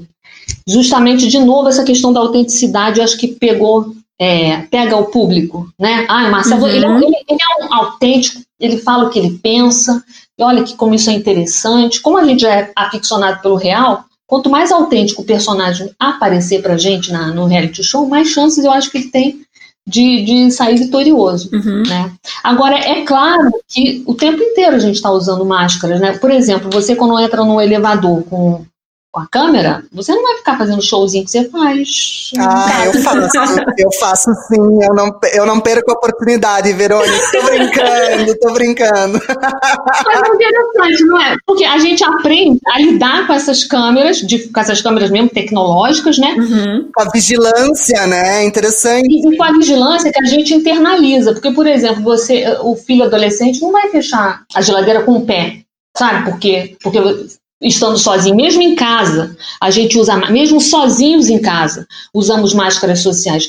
E, e no- logo no início do Big Brother, eles falavam assim, os articulistas falavam assim, ah, porque as máscaras, inclusive os apresentadores falam, falam isso até hoje, as máscaras vão cair. As máscaras não caem, gente, porque atrás das máscaras existem outras máscaras É. que, que justamente é o nosso processo de socialização. Nós somos seres socializados, Sociais. sociais, exatamente. Sim. Então não tem como atrás da máscara ter uma outra. É claro que determinadas máscaras você vai se sentir mais à vontade.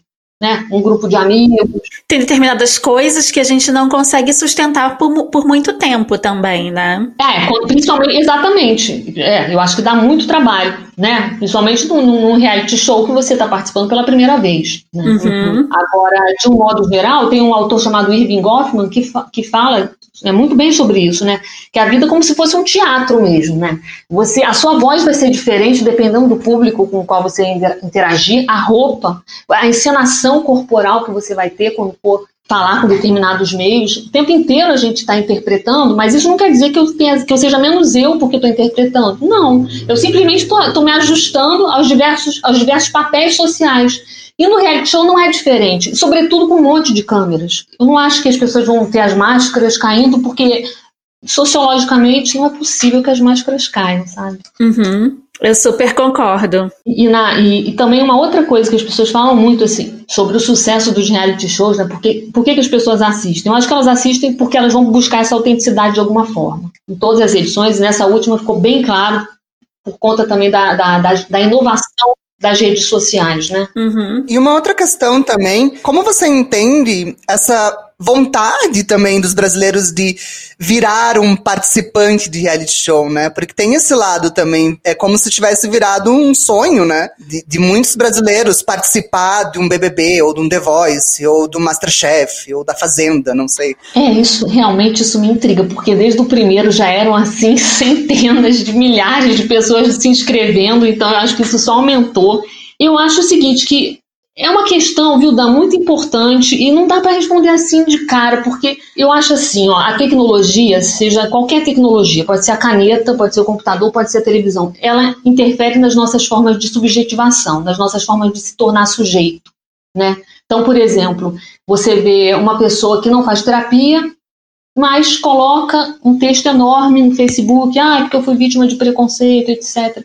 Então, o Bauman até fala, né, aquilo que se falava com o padre ou com o terapeuta, agora a pessoa vai para as redes.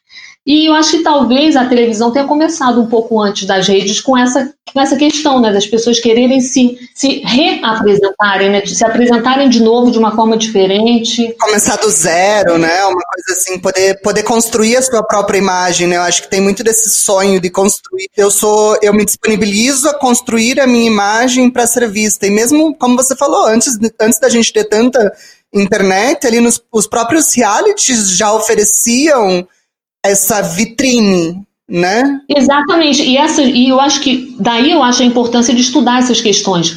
Porque a gente está pensando na produção do sujeito. A produção do sujeito passa pela tecnologia. Pode ser a caneta. Ah, eu me acho quando eu estou lá numa banca de, de mestrado, estou com uma caneta na mão.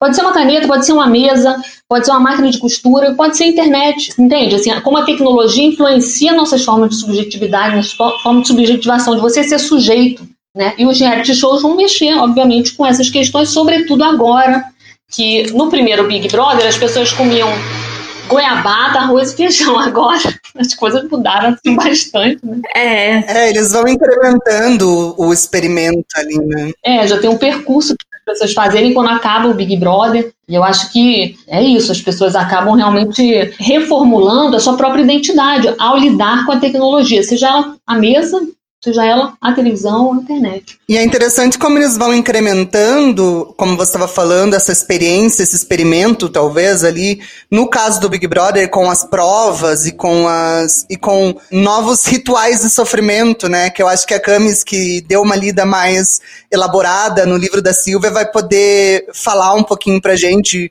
ela diz, e você também diz um pouco sobre isso na sua tese, que as pessoas costumam dizer que elas assistem né, é um, é, os reality shows são esse sucesso todo porque as pessoas são é, voyeur, elas, elas querem ver os outros, né? Uma questão de voyeurismo. E a Silvia diz: não, não, não, não, porque em outras edições do BBB, onde teve muito sexo, onde a coisa estava muito, né, tipo, é, as, mostravam muito essas, essa parte, né, da, da convivência dos, dos participantes, foi a, a edição que menos fez sucesso. Sim. E aí ela diz que, na verdade, não é o voyeurismo, é o sadismo, porque quanto mais os participantes sofrem e se engalfinham, né, aquele botar fogo no parquinho, né? Colocar um contra o outro e guerra de comida, né? É criar criar situações para criar conflitos. Então ela diz isso. Ela diz que na verdade as pessoas querem ver conflitos. Isso é uma coisa alimentada no programa. O que, que você acha a respeito disso? É, eu acho que é um jogo, né? E, e justamente nesses jogos, né? Normalmente são jogos para saber quem vai ser o líder. Isso fica bem evidenciado, assim, né? Não é um parquinho uhum. de diversões, não, é um jogo. Agora, eu, eu desconstruo essa lógica de que é um voyeurismo, como, como você está citando o caso dela, já lá, lá, na tese há 20 anos, porque não tem nada a ver com voyeurismo. Voyeurismo está relacionado ao sexo ou a questões sexuais e a pessoa que está fazendo sexo é, ou está relacionada de alguma forma com sexo não sabe que está sendo vista. Exatamente. Os participantes estão ali para serem vistos. Né? Então, é, não, não, é, não dá para a gente qualificar o, o, público como voyeur. E, e, por outro lado, eles também estão sendo medidos pela audiência. Tem, eles estão ali para serem vistos e também são medidos o tempo inteiro pela audiência. Então, essa questão de que eles estão ali, é, de que o público é voyeur, eu discordo completamente. Ali é um programa de televisão, né? Como eu falei, você com um monte de câmera ligada, será que você vai agir exatamente como você agiria em casa? Uhum. Não, não vai agir. Não tem como, gente. Daria para fazer até uma, uma alusão, uma comparação, desculpa, com é, o Coliseu, esses outros lugares onde a sociedade se encontrava para ver o sofrimento, né? Para Como, e como forma de espetáculo, né? É, porque na verdade você tem. A, a gente vive numa sociedade de espetáculo, né, há, há, muitos anos, e a televisão brasileira faz isso muito bem, assim como a americana também.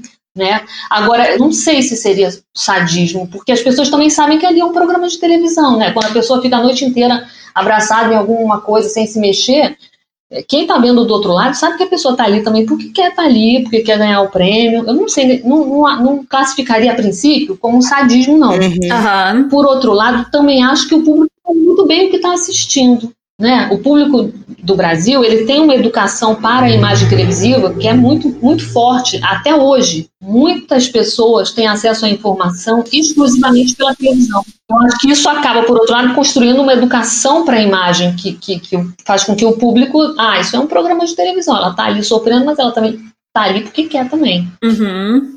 Eu, quando comecei a estudar, eu pensei muito nessa questão de. Quando eu pensei no Coliseu, meu, minha mente explodiu, assim. Eu falei, meu Deus, o Coliseu era um reality show. Só que as pessoas morriam. Porque dentro de mim existe uma grande culpa. Né? Existe a historiadora a mulher que gosta de estudar sociologia, antropologia e tudo mais, a, acadêmica, que gostaria de ser acadêmica, e tem aquela pessoa que nasceu na Vila da Penha e que cresceu com as novelas da Globo, entendeu? E que ama as novelas da Globo, e que ama os programas, entendeu? E que, que faz parte do meu crescimento, da minha construção como ser. Então, isso faz com que eu, eu sinta uma culpa, sabe? Quando eu tô vendo e consumindo esse tipo de conteúdo, porque eu, eu sempre fico pensando erradamente, porque isso não existe, mas no que é certo e errado. O que, que eu deveria estar incentivando vendo esse tipo de programa, sabe? Porque eu tenho, obviamente, tendências mais né, marxistas e tudo mais, eu tenho grandes críticas ao capitalismo e ao nosso sistema econômico e ao nosso sistema político e tudo mais. Então eu fico sempre me questionando o que, que eu estou fazendo. Isso vai fazer, esse meu questionamento vai fazer com que eu pare de assistir? Não, não, não vai. Com certeza não. Ainda bem que não, porque olha só, você pode ser várias, né? Exatamente. Eu acho assim que eu, eu continuo acreditando, e principalmente mais recentemente, mais, de que as grandes transformações elas são feitas no cotidiano, né? Então você tem o capitalismo que quer alienar e manipular as massas pelos meios de comunicação. Podemos dizer que sim, mas ele necessariamente vai alienar e vai manipular? Não necessariamente, entende? Eu acho que as respostas que as pessoas dão no cotidiano, no, no cotidiano, ao verem reality show, qualquer, qualquer outra coisa que eles consumam pela tecnologia, essas respostas são diversas. Uhum. Né? Eu não ve, você não vê o Big Brother como, como eu ou como a, a, sua prima de 16 anos, entende? Cada um vai, vai tirar uma coisa dali. Uhum. Né? Não, não, necessariamente, é, você não vai. Não tem, eu não acredito nessa coisa de que ah, você tem um, um grande irmão que vai manipular todas as mentes.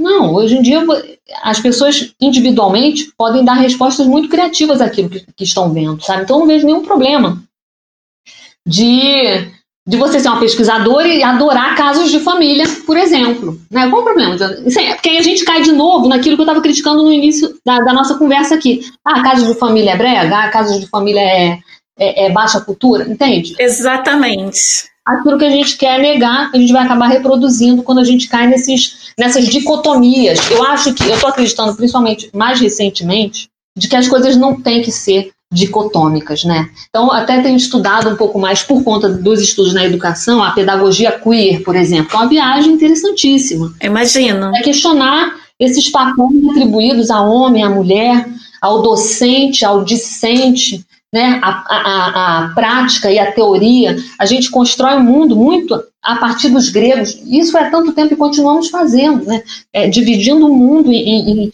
em, categorias opostas. Né? Então, quem estuda, é, quem estuda, é, quem é um estudante da academia, poxa, não pode dar, não pode ver televisão, sabe? Eu acho que o, o ser humano ele, ele passa por isso. Eu acho que ele é chamado a passar por essas coisas e tentar integrar é, essas coisas que são que podem até ser diferentes, mas não necessariamente opostas ou, ou, ou uma inferior à outra, sabe? Então eu não vejo nenhum problema, eu nunca, eu nunca vi. Verônica, voltando um pouquinho, a gente estava é, falando, você tem falado bastante sobre. É bem interessante, na verdade, essa questão das tecnologias, independente de qual seja, né? Pode ser uma tecnologia mais primitiva, como você falou, uma caneta, um instrumento, e as tecnologias mais recentes, digamos assim, como rádio, televisão, e como elas podem transformar né, as nossas subjetividades e, e tudo mais, como elas podem ser formadoras, né, de lugares da nossa subjetividade. Eu estava pensando aqui que,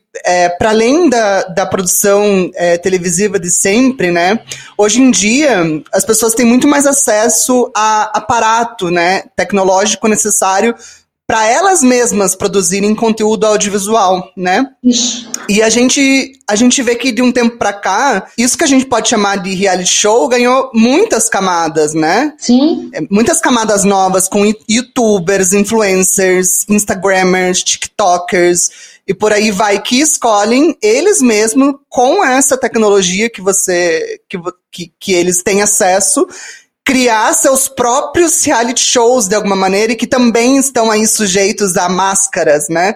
E a minha pergunta, é porque eu sei que você também estuda um pouco essa parte de cybercultura, né? E educação. Isso seria como se fosse um novo nível de sociedade do espetáculo? E por que que você acha que essas pessoas que não são pessoas públicas, que não escolheram a carreira pública muitas vezes, algumas sim, são youtubers famosos, mas outras pessoas comuns, nós, também tem essa necessidade de transformar essa própria realidade em algum tipo de show? Olha, é, o Guy Debord escreveu na década de 60 um livro chamado A Sociedade do Espetáculo, que ele falava o seguinte: no futuro as relações vão ser entre coisas. E aí você pensa hoje, a gente fala mais com as pessoas pelo WhatsApp do que pela coisa. Só que muita, muito rio já, né, muita água já passou embaixo dessa, dessa ponte da tecnologia, e sobretudo dessa tecnologia mais recente digital mesmo, e, e, as, e as relações são entre coisas, entre pessoas, entre pessoas e coisas, entre coisas e pessoas. As coisas não são tão simples assim, ou dicotômicas, como eu estava falando anteriormente. Né? As formas de uso mesmo do, do, do dos aplicativos, né, como o WhatsApp, elas são extremamente criativas. Né? Não, é claro que o, que, que, o, que o aplicativo ele tem limites, né? E, e, e o indivíduo vai, obviamente, vai, vai, vai, lidar com esse limite. Mas é, é mais ou menos o seguinte, para ser um pouco mais claro. É, tem um autor que fala o seguinte: quando você pensa que está jogando a bola, não, a bola também está jogando. Então, justamente, não é, não é que você, é, você vai se relacionar com as coisas, as coisas vão se relacionar com você também. Né? Você, você usa o WhatsApp o dia inteiro, você está se comunicando com um monte de gente que você não se comunicava antes né? Você está falando um monte de coisas que cara a cara você não falava, então está mudando também a sua forma de, de, de se expressar. E você, por outro lado, o, o, WhatsApp vai dizer, não, você não pode mais compartilhar para um monte de pessoa, não, agora você só pode compartilhar para umazinha. Então, é, não, não é essa coisa assim tão de ah, uma coisa vai me levar necessariamente a outra. Não, as coisas vão se fazendo junto, né? Tem o, o autor, o Bruno Latour que fala isso, né? Para a gente pensar a, a, a tecnologia e a relação do homem com a tecnologia com uma relação extremamente multifacetada, sabe? Não é, não é que necessariamente uma coisa vai levar a outra. Não, as coisas estão se fazendo junto. É a história mesmo de que a bola joga também. Né? A tecnologia também vai jogar. Então, por exemplo, tentar dar um exemplo, o Bauman disse o seguinte, ele disse que nos anos 90 ele falou isso, que a pós-modernidade começou numa tarde, num programa de rádio, quando uma, uma, uma ouvinte chamada Vivienne disse para milhares de pessoas que nunca tinha tido um orgasmo. Isso é a pós-modernidade, isso vai marcar as nossas relações daqui para frente. Né? essas formas de, de, de, expressão que não vão passar mais pelo confessionário ou pela terapia. As pessoas vão levar isso para as redes. Eu acho que a gente acaba sendo influenciada mesmo pelas mídias e por qualquer tipo de tecnologia, isso, como eu tenho falado aqui né, bastante, que isso interfere nas nossas formas de nos tornarmos sujeitos. E aí o Bauman usa essa, essa, essa questão para pensar assim, olha, as pessoas deix, deixaram de contar os seus segredos nas alcovas, nos bastidores, na, pro, no confessionário ou na terapia para falar para as redes. Interessante como vem com uma quebra da privacidade, né? É, é uma outra forma de perceber a privacidade, né? É uma outra forma de pensar os limites da própria vida mesmo, né? Se antes eh, né? As pessoas podiam procurar mais o terapeuta, enfim, ou, ou confessionário, ou um amigo. Agora ela escreve, na, ah, olha, eu a tarde, passei a tarde no lugar tal e for extremamente discriminável e joga isso nas redes. São outras formas mesmo de, de subjetivação que a gente precisa pesquisar, pensar sobre isso, sem antagonizar de, de, de antemão. Ai, poxa, essa pessoa podia estar falando isso no terapeuta. Não. Olha só, as redes interferem na nossa forma de, de, de pensar a realidade, a tecnologia, assim como quando a gente passou da oralidade para a escrita também foi uma loucura, imagino, né? As sociedades eram basicamente orais, aí passaram a, escrita, e aí depois da escrita para a internet, isso tudo gera ondas de, ai, o que está acontecendo? Que mundo é esse? Então, é preciso, acho que, pensar sobre essas questões, né? Como é que a tecnologia influencia a nossa forma de, de viver, de, de ver o mundo. E como eu falei antes, né? A tecnologia também joga, né? Não somos só nós que manipulamos a tecnologia. A tecnologia também manipular no sentido de usar, né? A tecnologia também está influenciando as nossas formas de, de subjetivação. Sim. É, eu gosto de, como ser histórico, ser uma pessoa do meu tempo, sabe? Eu detesto aquela imagem do historiador ou do acadêmico que fica trancado e, sabe, com um scarf e, e fumando e se achando maioral sem se comunicar e sem fazer parte do seu próprio tempo. Marx, né, eu estava vendo um, umas palestras maravilhosas na TV Boitempo, no YouTube, e eles estavam falando Marx era um homem do tempo dele. Né, ele vivia aquilo, aquilo tudo. Então, eu acho muito interessante a gente ter um olhar crítico a tudo que a gente está vivendo, porém, como você falou, sem antagonizar, porque senão fica muito aquela coisa que, que eu acho que já passou do certo e errado, da boazinha, da mazinha, né? Dependendo do, da situação, eu vou ser a mazinha, eu vou ser a boazinha, e isso faz parte da vida.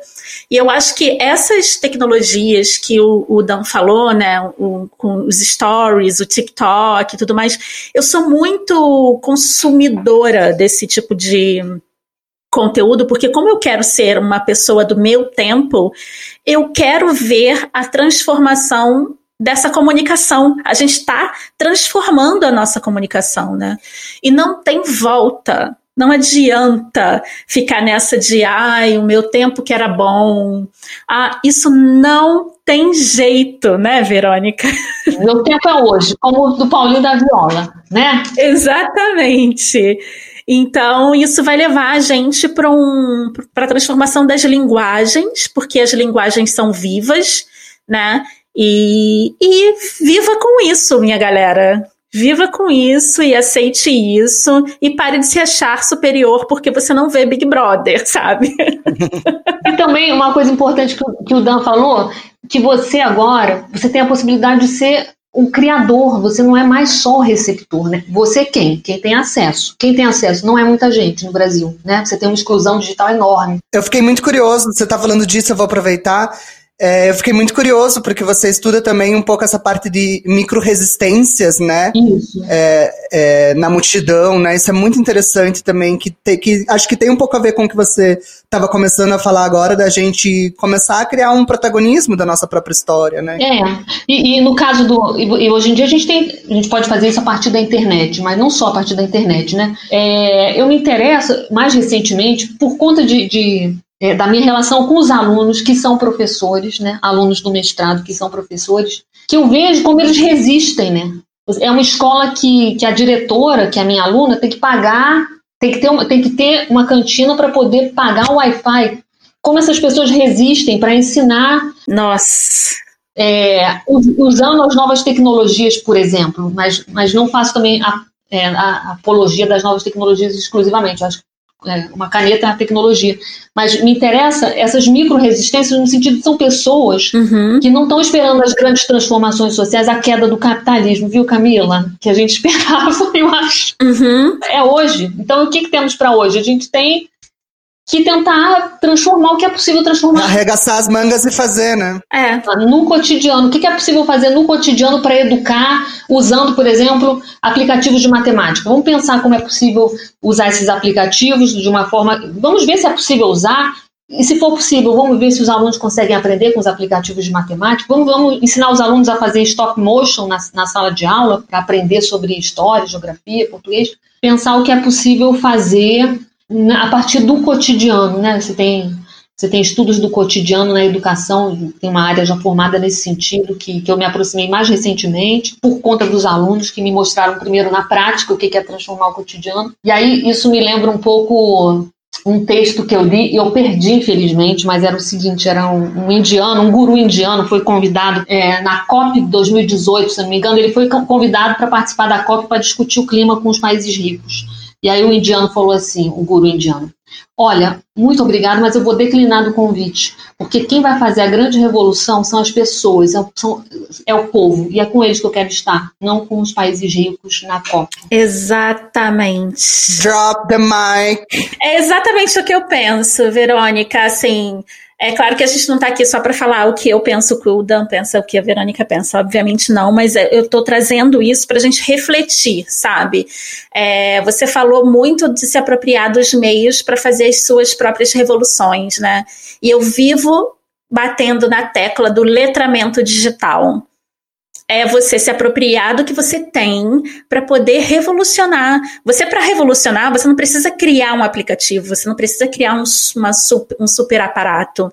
Você pode revolucionar fazendo um novo uso de uma, de uma tecnologia que a gente usa todo dia. E acho que muito usar esses aparelhos de maneira. É, é, politizada e talvez tentar crítica e, e tentar realmente, como a gente estava falando, né, como é o tema do, do podcast, é um instrumento para você mostrar a própria realidade, né? E, e, pensar um pouco a própria performance, a voz. A voz é uma tecnologia que a gente usa. Né? O corpo, como é que a gente usa o corpo? Exatamente. Né? O corpo como tecnologia, o corpo como, como instrumento para eu para eu ter uma atitude política, para eu, eu, eu, eu criar um, um, um, aplicativo, enfim, para eu criar um, um, canal. A gente, quando fala em tecnologia, por isso que eu não faço a, a, simplesmente a defesa do, do, da, tecnologia digital. Tem a tecnologia que somos nós, assim, que é o corpo, que é, que é a sua voz, que é como você. como é que é a sua presença no mundo, é fazer, é transformar a realidade a partir daquilo que você tem. E, a e quando você usa a internet, isso pode atingir, assim, multidões, né? Exatamente. E aí essas micro-resistências se tornam bem é, conhecidas. Depoimento. Eu acho que uma das coisas que mais me perguntam é, com relação ao The Voice é se as coisas são de verdade ou se não são. E aí, a minha resposta sempre é assim: olha, se é, eu não sei. Porque a gente, de fato, assim, não fica sabendo de, é, desses, desses pormenores, assim, sabe? É, então não sei, tipo, para mim é tão real quanto pra galera que assiste, sabe? Mas uma coisa que não me deixou muito surpresa, mas, mas foi algo que foi interessante observar, assim. Eu tinha uma ideia de que era muito tipo conto de fadas, assim, sabe? Tipo, como se as coisas simplesmente acontecessem e. Ah, sei lá como que elas acontecem, sabe? E a gente sempre tem que pensar que, que tem uma produção, né? Querendo ou não, aquilo ali que tá acontecendo é um programa de entretenimento. Então, é, muitas vezes as pessoas me perguntam assim, ai, mas você podia escolher a música? Eu falei, gente, depende, entendeu? Tem uma equipe gigantesca. Então, assim, tem a, as equipes que cuidam de cada grupo, né? De cada técnico. Então, assim, tem que pensar, por exemplo, no, no caso do The Voice, né? Tem que pensar no programa como, como um show. Você tem que fazer um repertório de um show. Você não pode fazer coisas é, que não façam sentido entre elas. Então você não vai ter só música pop, por exemplo, é, num programa de, de, de música que, que aborda a diversidade, assim, né? Então faz sentido que, tipo, dependendo da, da, do momento em que a sua música foi enviada, talvez a produção não aceitar e, que, e querer que você cante outra. Ou tipo assim, é, o repertório da, daquele programa já tá meio feito, é, então precisa de alguém cantando música pop, sei lá, sabe? E, e, assim, na verdade, isso são coisas que eu tô supondo, tá? Porque ninguém nunca me falou, mas eu imaginei, assim. Porque eu não acho que é uma coisa pessoal com, com cada um, assim, sabe? Que às vezes a galera meio que, que pergunta querendo saber nesse sentido, assim. Eu acho que, que tem que pensar sempre que é, um, é isso, é um programa de entretenimento, querendo ou não as pessoas que estão participando são elenco, né? Esse foi uma, essa foi a maior coisa que eu tirei, assim, do The Voice, de crescimento pessoal mesmo. Foi um aprendizado grande, sabe? De olhar para as coisas, entender que aquilo ali é, é um programa grande com milhões de coisas para acontecerem, né? E aí a gente tem que se ajudar um ou outro. Eu, o programa, o programa me ajudar, né? Tipo, a gente achar um meio do caminho em que as coisas sejam agradáveis para mim e funcionem para eles, né? Porque, obviamente, existe um, uma entrega para ambos, assim, né? Tipo, para mim foi maravilhoso ter participado. Consegui coisas muito legais a partir disso, assim. É, muitos shows que eu fecho. Enfim, conheci muita gente. É muito interessante para mim, assim, ter participado do programa. Então, acho que é isso. Entre em contato com a gente pelas redes sociais. No Instagram e Twitter somos Disfarces Pod e pelo nosso site disfarces.com.br. Mande nudes, mentira! Mande áudios com relatos, comentários e sugestões pra gente pelo WhatsApp. 42 9983 38101. Se você gostou do que ouviu e quer apoiar nosso projeto, acesse picpay.me barra disfarcespod. Este podcast foi roteirizado por mim, Dan Bonfim, a edição é de Cristiano Botafogo e o designer de Gustavo Fukumoto. Juntos com a nossa produtora Camila Cabete, fazemos parte da família Central 3. Disguise.